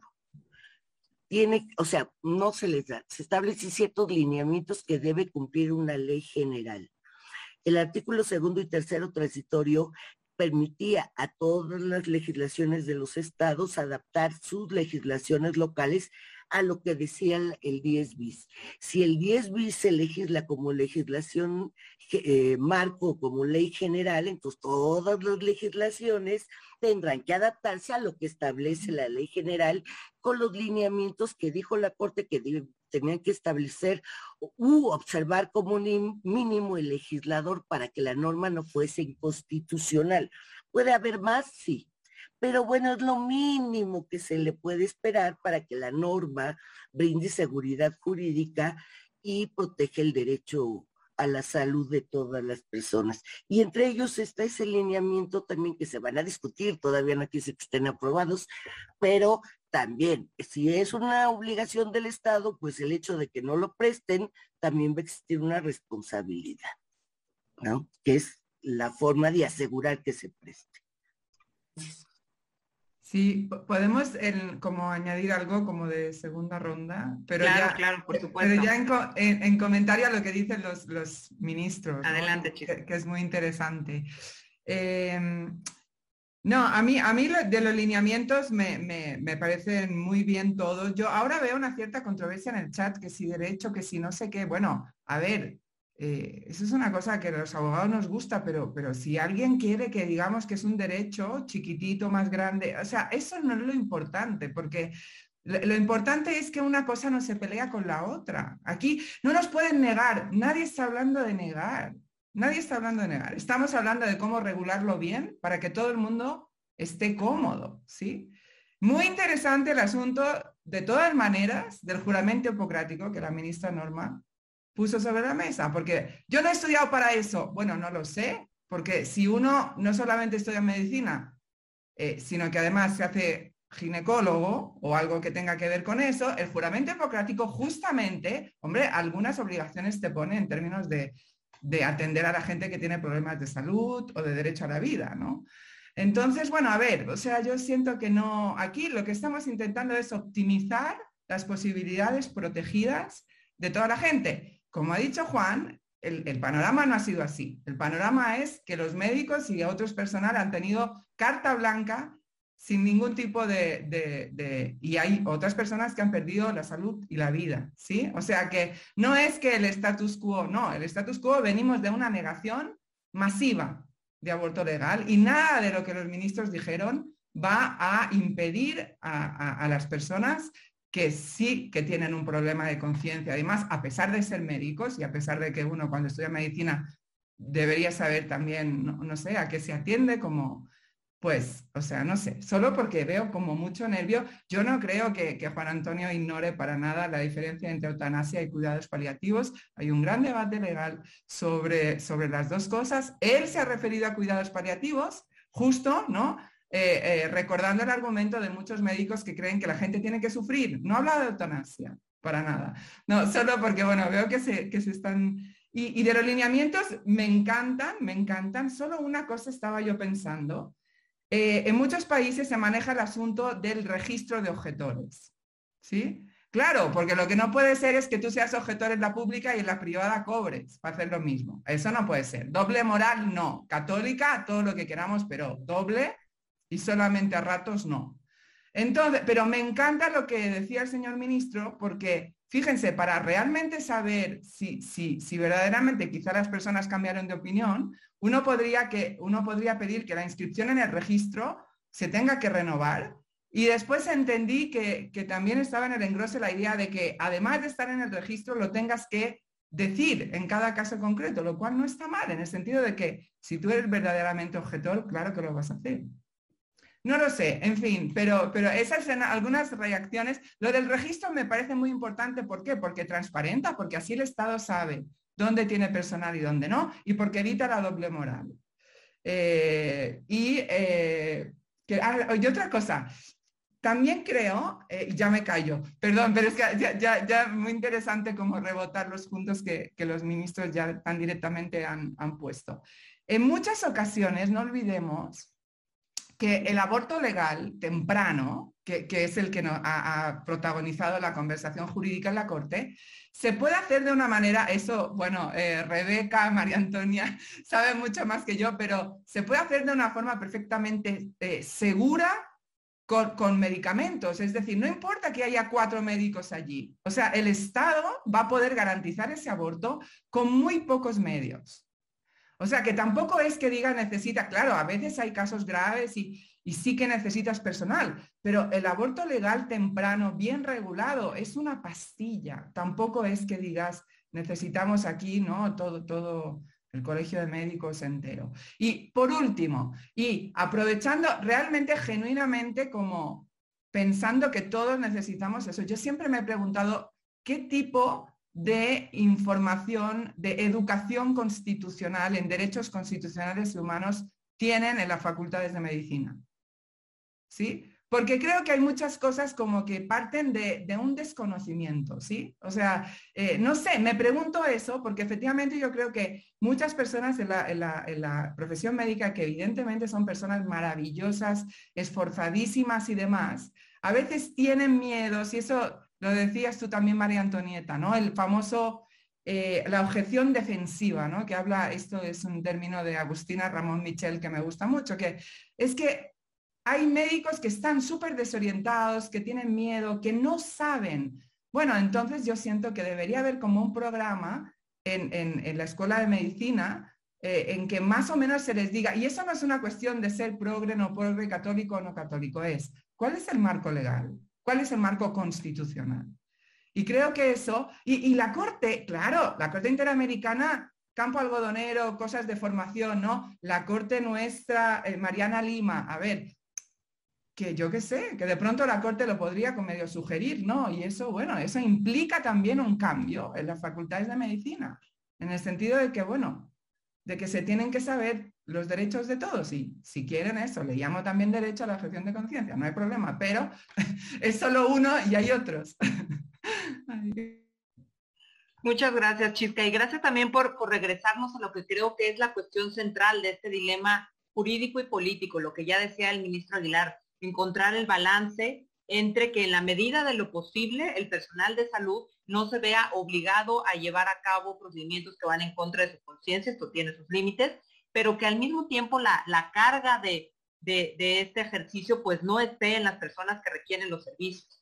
Y encontrar ese balance sin duda no es fácil, eh, por lo pronto es tarea de, de la Suprema Corte pues establecer estos lineamientos y después será una tarea del legislativo y quizás de los legislativos locales también como ya eh, adelantaba la ministra Piña, pues también regular en, consecuencia. Em, no sé quién, quién, quién quisiera eh, seguir en la discusión, María Antonieta, por favor. Sí, me, me, encanta y está, he tratado de seguir también el chat que me parece que, que, está intenso.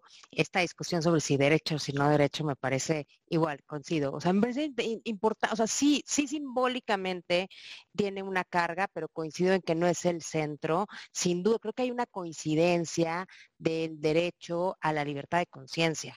Creo que aquí el punto sí, eh, que, que desde IPAS pensamos, esta es una expresión de ese derecho, pero no es un derecho en sí mismo. Y, y refrendo esta idea, creo que si hay una parte específicamente el derecho de en, el, el de derecho, digamos, a la interrupción del embarazo, al acceso a servicios, donde creo que, hay desde nuestro punto de vista, desde mi punto de vista además muy personal, que hay un error en la narrativa en enmarcarlo en la objeción de conciencia. Yo sí creo que sí tendríamos que empezar a hablar de la negación a la provisión de servicios de salud, tal vez si queremos ir más allá de los servicios únicamente de, de interrupción del embarazo, por razones morales o religiosas. Y me parece que sacarlo de nombrarlo objeción de conciencia y nombrarlo aunque nos cueste más trabajo, por lo que es, que es la negación de, la provisión del servicio, nos ayuda a, enmarcarlo.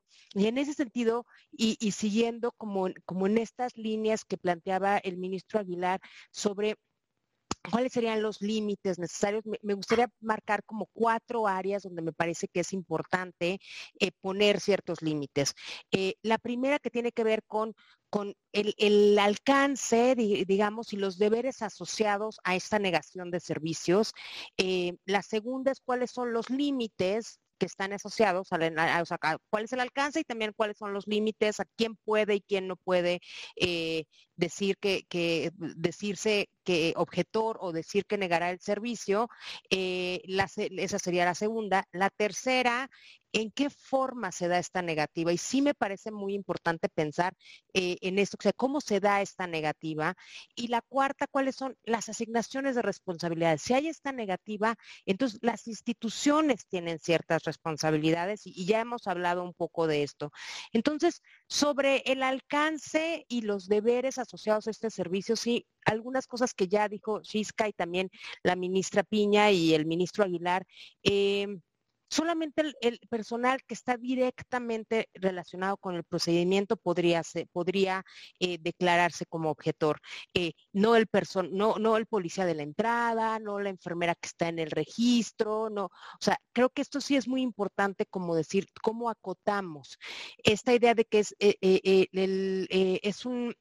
una expresión personal de tu derecho a la conciencia y por tanto las instituciones no pueden ser objetoras y por esto mucho se ha hablado. ¿Y, cuáles son esos límites? O sea, una, una cosa es la objeción a prestar el servicio que como bien decía Shiska, hoy con las nuevas tecnologías reproductivas, ese servicio en muchos de los casos es el dar una pastilla el dar una pastilla a una mujer. En los servicios de la Ciudad de México, que llevamos, bueno, que vamos, estamos a punto de cumplir 15 años de despenalización en Ciudad de México, eh, la gran mayoría de los servicios que hoy se prestan son donde una pastilla, la mifepristona, se da en los servicios de salud y la mujer completa el servicio en su casa tomando la el misoprostol, que son cuatro pastillas, ¿no? Que se toma en su casa. Entonces, no es esta, esta parte de esta idea de los médicos, la sangre, es una idea que, que nos ha impuesto también, yo creo que con una intención política muy deliberada los grupos conservadores cuando los procedimientos de interrupción del embarazo son seguros y además la intervención médica en muchos casos es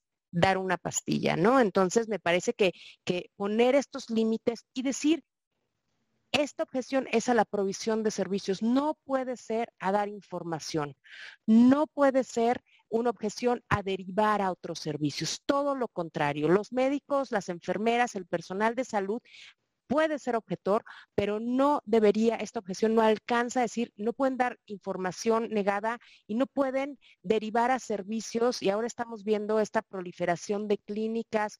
Eh, de clínicas particulares que dicen ser clínicas eh, de interrupción del embarazo, pero que lo que hacen es que capturan a las mujeres y las torturan para que tomen otra decisión. Y entonces me parece que es muy importante limitar esto. Esto, eh, esto en cuanto a la extensión, ¿no? Y voy rápido. En cuanto a los límites, esto ya lo señalaba muy bien el ministro Aguilar. O sea, no puede ser, no puede eh, eh, hacerse, digamos, la negación del servicio en caso de emergencias, en caso de que, de que haya una urgencia, en caso de que esto ponga una carga sobre las mujeres. Pero ahí me gustaría agregar un tema que en las investigaciones que, hemos hecho desde IPAS es relevante.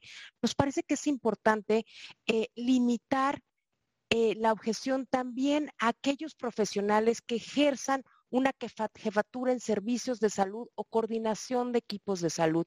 Uno de los elementos que hemos visto que puede ser un elemento de presión para el resto de personal de salud es el rol que juegan los, los encargados y los jefes de los servicios de salud. Y nos parece importante poner un limitante a que quienes sean las personas encargadas especialmente de los servicios de salud reproductiva no pueden ser objetores porque eso pone una presión al resto de su equipo para que lo sean. Em, e, en cuanto a la forma en que esta negativa debería expresarse o la objeción de conciencia, nos parece muy importante que, tiene, que sea por anticipado que se exprese por escrito detallando los motivos ante la máxima autoridad de un hospital, de una clínica, de tal manera que no parezca como como de contentillo, ¿no? Como, como, y, con toda esta experiencia y reconociendo que los médicos tienen una carga eh, eh, muy fuerte a sus, eh, a la prestación de, digamos, una carga muy fuerte de trabajo, pero nos parece muy importante que la Corte pudiera, como parte de sus lineamientos, determinar que esta negativa de prestar estos servicios pudiese expresarse de preferencia en el momento de la contratación o por lo menos por escrito y ante la autoridad y expresar de tal manera que sí los servicios de salud pudieran saber de, antemano con cuáles eh, este, eh, prestadores cuentan. Y cierro solamente con la última área que yo señalaba, que es sobre la asignación de responsabilidades. El, el, el reconocer la objeción de conciencia también crea responsabilidades en el Estado y crea responsabilidades en los servicios de salud. Y estas responsabilidades son fundamentales que sean cubiertas para que, para que la objeción de conciencia o la negación de servicios por, por razones de, de morales o religiosas no se convierta en una barrera. Algunos de estos elementos son remitir información a las autoridades sanitarias sobre la disponibilidad de profesionales, diseñar sistemas y mecanismos para asegurar que haya una referencia clara y para asegurar que la objeción de conciencia o la negación del servicio no entorpezca el trabajo de los demás integrantes de salud. Esto que decía Shiska ya dice, o sea, eh, eh, el, asegurar que haya formación continua en el personal de salud desde una perspectiva de género y derechos humanos promover el cambio en, las currículas de las escuelas de medicina para que verdaderamente puedan ser formados los estudiantes desde un principio, desde esta, desde esta visión de derechos humanos y equidad de género, son responsabilidades que tendrían que acompañar el reconocimiento de la objeción de conciencia. Y entonces, bueno, lo dejo ahí como estos lineamientos, digamos, o estos elementos que nos parece importante que, eh, que, entiendo que, que, ya eh, hay un avance muy importante, pero que se, que, se contemplen en, en estos lineamientos que la Corte dará al Congreso para la regulación de la objeción de conciencia. Muchas gracias, María Antonieta. Eh, Juan Antonio, Rebeca, ¿quién, quisiera seguir?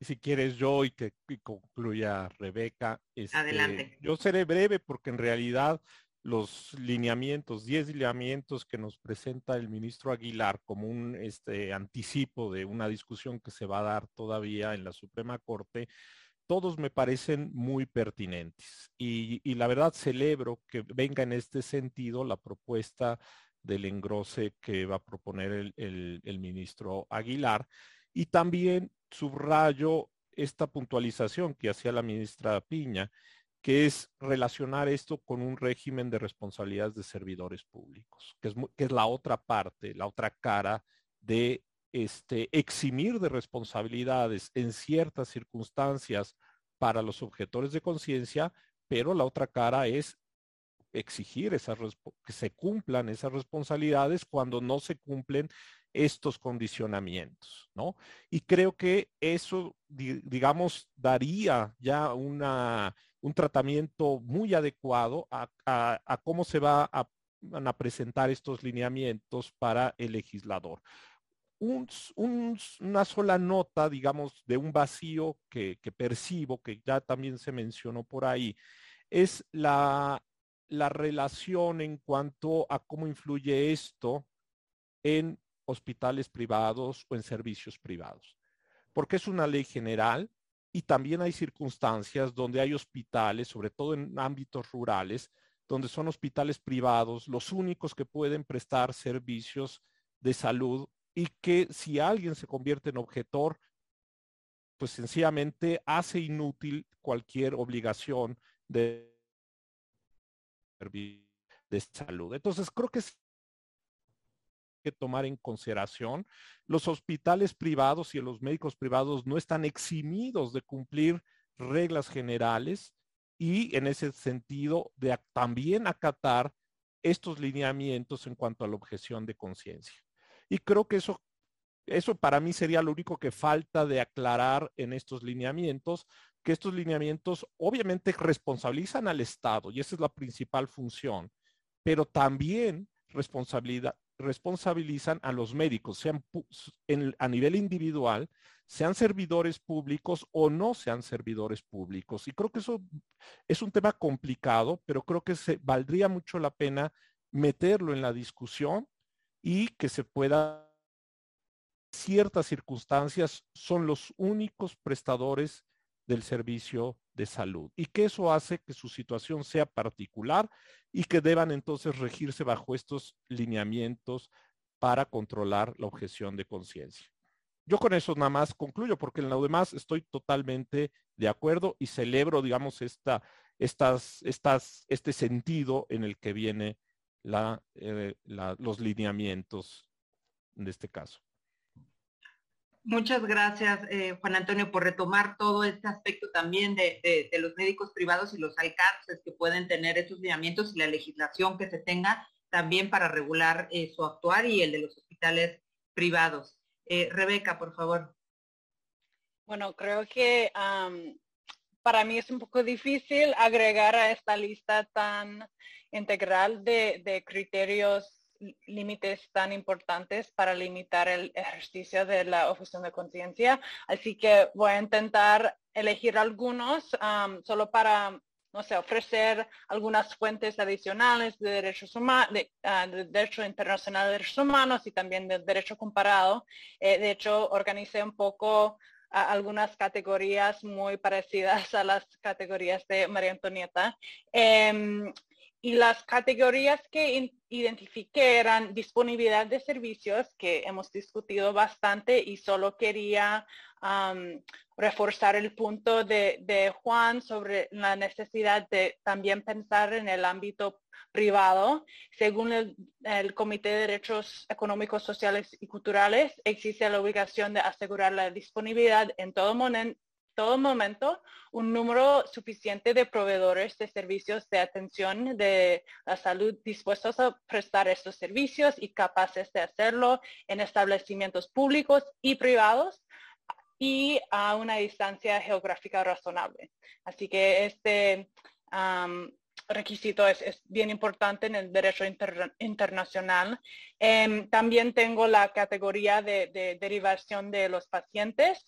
Em, y solo aquí agregar que, el sistema de, derivación tiene que estar accesible a los profesionales de, la salud para, para, darle un efecto y realmente llegar a un cumplimiento de, la obligación de derivar. Em, también tengo eh, una categoría de transparencia y acceso a la información, un, criterio bien importante en, los principios eh, de los derechos humanos. Em, y como mencionó Isquia, tenemos este tema de, los registros em, que hemos visto en, las leyes y la jurisprudencia de otros países con distintos niveles de, transparencia, accesibilidad, algo para considerar. Em, y una cosa aquí sobre el tema del acceso a la información, solo quería mencionar que que en Brasil y distintos países de Europa también establecen que los profesionales de salud que objetan tienen derecho, eh, perdón, el deber de informar a sus pacientes sobre sus derechos bajo estas circunstancias, incluso a ver a, otro profesional de salud. Así que en este contexto es necesario asegurar que los profesionales de salud difundan información precisa sobre sus obligaciones como, como objetores y también proveedores ah, en la atención de salud y sobre los derechos de sus pacientes. Y también es importante asegurar que la, información que proveen a sus pacientes está basada en la evidencia científica y no en sus creencias. También un, factor importante. Em, también tengo esta categoría de la limitación del ejercicio, quién puede ejercerlo, individuales versus instituciones ah, y, el nivel de involucramiento en el procedimiento. De hecho, en Colombia, una cosa que excluye, que la Corte ah, excluye explícitamente en este contexto es el ejercicio por los funcionarios judiciales porque juegan un rol importante en este contexto del acceso a los servicios. Em, y como última categoría tengo supervisión y rendición de cuentas, que, también es un, punto importante en el derecho internacional de derechos humanos. Em, la necesidad de, realmente garantizar el cumplimiento de estos requisitos en la práctica. Así que creo que con eso paro porque creo que hemos visto que las ah, contribuciones de todo ese grupo realmente van en línea con, la propuesta que ustedes han compartido con nosotros y, ah, felicitamos a ustedes por ese trabajo tan importante que yo creo que realmente va a servir un rol muy importante en la región y también en, el resto del mundo cuando pensamos en la regulación de la gestión de conciencia. Muchas gracias, Rebeca, también por, reiterarnos la, perspectiva comparada y cómo esta regulación de objeción de conciencia, pues ya la hemos visto en, en países, además, países muy cercanos, con contextos similares de barreras de acceso a servicios, tales como, como Colombia, y cómo esto nos puede ayudar también a vislumbrar qué tipo de límites pueden ser adecuados en, este caso. Eh, nos quedan aproximadamente 10 minutos. Quisiera dar la oportunidad nada más eh, de una ronda de, cierre, de, conclusiones, pensar qué sigue a partir de esto. Digo, ya creo que de todas las, personas participantes hemos celebrado el momento eh, jurídico en el que estamos ahora, ¿no? Con, especialmente con estas últimas tres resoluciones por parte del Pleno de la, Suprema Corte que además se entienden en su conjunto eh, y que diría en particular, yo sé que el día de hoy nos hemos enfocado en específico en el tema de objeción de conciencia, pero por supuesto que están vinculadas y que además eh, con, este primer proyecto del, ministro Aguilar, pues nos permiten hablar de manera muy contundente del derecho a decidir que está protegido constitucionalmente eh, en México y que a partir de eso entonces hay que buscar evitar que existan diferentes barreras a, a su acceso. Eh, entonces, bueno, nada más quisiera dar la oportunidad para que nos puedan compartir unas últimas eh, reflexiones eh, brevemente. si pudiéramos empezar en esta ocasión con, la ministra Piña. gracias. Yo sí estoy convencida que estas sentencias pueden ser muy polémicas para, para la sociedad en general. Pero también estoy convencida que si queremos avanzar hacia un Estado eh, constitucional y democrático de, derecho, tenemos que ir construyendo toda, a, la mejor a golpe de sentencias, todo aquello que proteja los derechos humanos. Eh, yo nada más quiero reiterar eh, mi agradecimiento por la invitación, que además se me hizo muy interesante y tomé varias notas de lo que dijeron las panelistas y felicitar nuevamente al ministro Luis María Aguilar por los proyectos que presentó. Muchas felicidades, muchas gracias. Y saludo a todos los que nos escribieron, que estaba yo viendo el, chat y realmente están muy interesantes sus comentarios. Gracias, muchas gracias a ustedes, ¿eh? gracias. Muchas, muchas gracias, ministra Peña, por acompañarnos y también un, gran reconocimiento a que siempre ha sido una gran aliada eh, de, los temas de derechos humanos en general, de los derechos de las mujeres y de los derechos reproductivos. Ha sido un gran placer compartir este espacio con usted. Eh, ministro Aguilar. Gracias. Eh, desde luego, agradezco muchísimo que hayan permitido participar en esto, comentar algunas cosas expresar algunas otras que van a venir a resolución, que ya la verán ustedes que tiene muchísima más amplitud, como la ministra Piña lo ha decido, dicho, ha decido, lo ha dicho, y inclusive, este, pues, eh, doña Norma Piña ya trae lo de jurisconsulta eh, desde su nombre, que se llama Norma, y que además no es cualquier norma porque lucía de tal manera que así lo hace. Y yo siempre he respetado mucho sus opiniones en el Pleno, eh, es muy constructiva, además tiene muy bien eh, claros cuáles son los eh, criterios que se han manejado en el Pleno y eso a todos nos ayuda muchísimo, a mí desde luego, en este, como en estos asuntos, mucho. Yo termino nada más concluyendo, como ya lo hice, que este tipo de resoluciones protectores de derechos y reconociendo la, amplitud de los derechos y las discusiones que se pueden generar, van construyendo una doctrina constitucional de nuestra Suprema Corte y de, de, alguna manera de México ante el mundo para poder ir avanzando en estas cuestiones. Como ustedes lo han visto ustedes mismas lo han comentado, hay muchos aspectos, esto es muy amplio, tiene muchísimas vertientes, hasta la sugerencia de que pudiéramos establecer una política pública respecto a la educación en las universidades de medicina. Digo, hay muchísimas cosas que se están haciendo. Desde luego, y algo en lo que por último quiero hacer énfasis, es que aquí no se trata em, de desequilibrar, sino al contrario de equilibrar los derechos entre los médicos y los prestadores de servicios médicos y las personas que desean eh, algún, servicio de salud. Ustedes ya podrán ver en la resolución final que si bien es cierto que la interrupción del embarazo es un tema importante, destacado, no es el único. Nos referimos en general también a los servicios de salud que el Estado debe prestar en todas las mejores condiciones. No es solamente la interrupción del embarazo, aunque, insisto, es el tema fundamental que se trata aquí. Y además, eh, la preocupación, por ejemplo, de los médicos que han expresado en algunos chats de que se les vaya a castigar precisamente la resolución previa descriminalizó esta conducta o esta posibilidad de realizarlo de tal manera que esto también protege a los médicos al respecto y respetando su libertad de ética y de conciencia y de libertad religiosa, de esta manera creo que podemos lograr un equilibrio para que los médicos puedan exceptuarse, pero las mujeres y las personas gestantes no eh, eh, dejen de recibir el servicio de salud.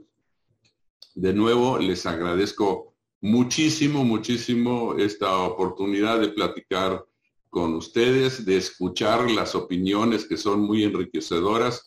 Qué bueno que doña Norma ya tomó notas al respecto en la, en la sesión donde discutamos el texto final de la resolución. Seguramente podremos atender algunas de ellas, eh, inclusive las que nos correspondan como tribunal y que puedan inducir a la mejor alguna política pública que ya directamente no nos corresponde. Pero les agradezco muchísimo eh, la atención y la paciencia para escucharme. Muchas gracias. Muchísimas gracias, eh, ministro Aguilar, y todo nuestro reconocimiento por su compromiso, por su apertura, eh, también para compartir en lo que están trabajando. Nos deja, creo que a todas muy expectantes eh, sobre lo que está por venir, sobre el engrose de la sentencia, eh, esta y obviamente la, del caso de Coahuila, de criminalización por aborto, eh, y muchas, muchas gracias por acompañarnos el, el día de hoy. Chisca, por favor. Nada, no, no, no, tengo mucho más que añadir, solo eso, felicitar también a todos los que durante años han hecho preguntas a la Corte, porque la, Corte no puede responder si no le hacen preguntas y el esfuerzo del litigio ha sido sostenido y por parte de mucha gente. Y por supuesto, felicitar a la Corte por la unanimidad que ya ha salido, pero que es muy, muy notable. Felicitar en este caso al ponente de los asuntos y felicitar tanto al ponente como a la ministra Norma por, eh, por sentarse con nosotros, con nosotras hoy, que, que, en un ejercicio que ha sido muy genuino, realmente, y que de verdad que creo que ha sido muy bonito y muy enriquecedor. Y solamente eso, sin presión, pero tienen toda América Latina pendiente de ustedes y beyond, ¿no? y todo el mundo. Y, eso, y que, va a ser maravillosa esa, todas las palabras que pondrán ahí, pero de pronto que redacten, si podemos todavía abusar y pedir un poco más, que redacten todo pensando en los problemas de acceso. O sea que es hiper importante declarar los derechos, pero también después tiene que haber acceso, acceso efectivo a lo que... Entonces, bueno, muchas gracias y gracias. Buenas noches a todos. Muchas gracias y también muchas gracias a ti, Chisca, por, por acompañarnos el día de hoy y por tu claridad siempre. Eh, Juan Antonio, por favor. Bueno, yo me sumo a todas las felicitaciones y a los ministros, a la Suprema Corte. Agrego la felicitación explícita a Gire y a IntelliJuris por esta, por, por la organización de este foro, este foro genuino, espontáneo, porque pues así, así se, se, nos, se nos invitó. Este, y también pensar en que cerrado el capítulo, después de que la Corte emita los lineamientos, va a haber que hacer mucha tarea con el legislador. Y entonces ahí vamos a tener que centrar nuestra atención, nuestra, nuestro foco de discusión para que el legislador esté a la altura del, ahora sí que de este listón tan alto y tan bien establecido que está poniendo la Suprema Corte en todos estos temas. Hay que exigir entonces que el legislador haga su trabajo como lo está requiriendo estos criterios que se nos están anunciando y que seguramente, aunque cambien un poquito en la discusión, saldrán adelante criterios muy parecidos a los que aquí se están estableciendo. Entonces vamos por la discusión seria y en el Congreso. Muchas gracias a todos. Muchas gracias, Juan Antonio, también por compartirnos toda tu, perspectiva y, expertise. Y sí, sin duda seguiremos eh, lo que sigue ahora en el legislativo, que nos dará mucho de qué hablar y que también podría darnos pretexto para tener otra de estas discusiones ahora centradas con lo que podamos ver en el Congreso. Eh, Rebeca. Bueno, Brevemente, solo quería reconocer de nuevo la importancia de este momento y esta sentencia para el desarrollo y, avance de la jurisprudencia constitucional sobre esta materia en el contexto regional e internacional y reforzar los impactos reales que esta sentencia puede tener en la vida, la salud, la dignidad de las mujeres y las personas gestantes. Muchas gracias de nuevo por la invitación y por una discusión tan interesante. Muchas gracias, muchas gracias por acompañarnos también en, este espacio. María Antonieta. Eh, me sumo a los agradecimientos y en esta idea donde lo que se está, lo que está haciendo en este, con las discusiones de la corte y este, eh, esta ansiedad que tenemos de ver los engroses tiene que ver con que se está haciendo historia y me parece que la corte ha puesto verdaderamente, eh, lo que nos ha brindado es un cambio de paradigma y el engrose va a venir a reforzar eso. Entonces, eh, me parece sumamente importante esta discusión y tener, como decían, de poder tener este diálogo de manera tan este, espontánea, genuina, que, eh, que habla del espíritu también de la Corte. Entonces, muchísimas gracias, ministra Piña, ministro Aguilar, por, por la posibilidad, a Gire, a IntelliJuris, por, por abrir este espacio, sin duda, y, compartir con Juan Antonio, con Chisca y con Rebeca es un lujo. Eh, y para, y solamente decir que me parece muy importante en el tema de objeción de conciencia, eh, solo me gusta, desde IPAS trabajamos mucho, gran parte de nuestro trabajo es con prestadores de servicios de salud y decir que estas disposiciones serán fundamentales no solamente para reconocer los derechos de las mujeres, pero los derechos también del personal de salud, de tener certeza jurídica. Como yo decía, gran parte de, decir, de, decir, yo mejor objeción de conciencia es no tener certeza jurídica y no tener claridad.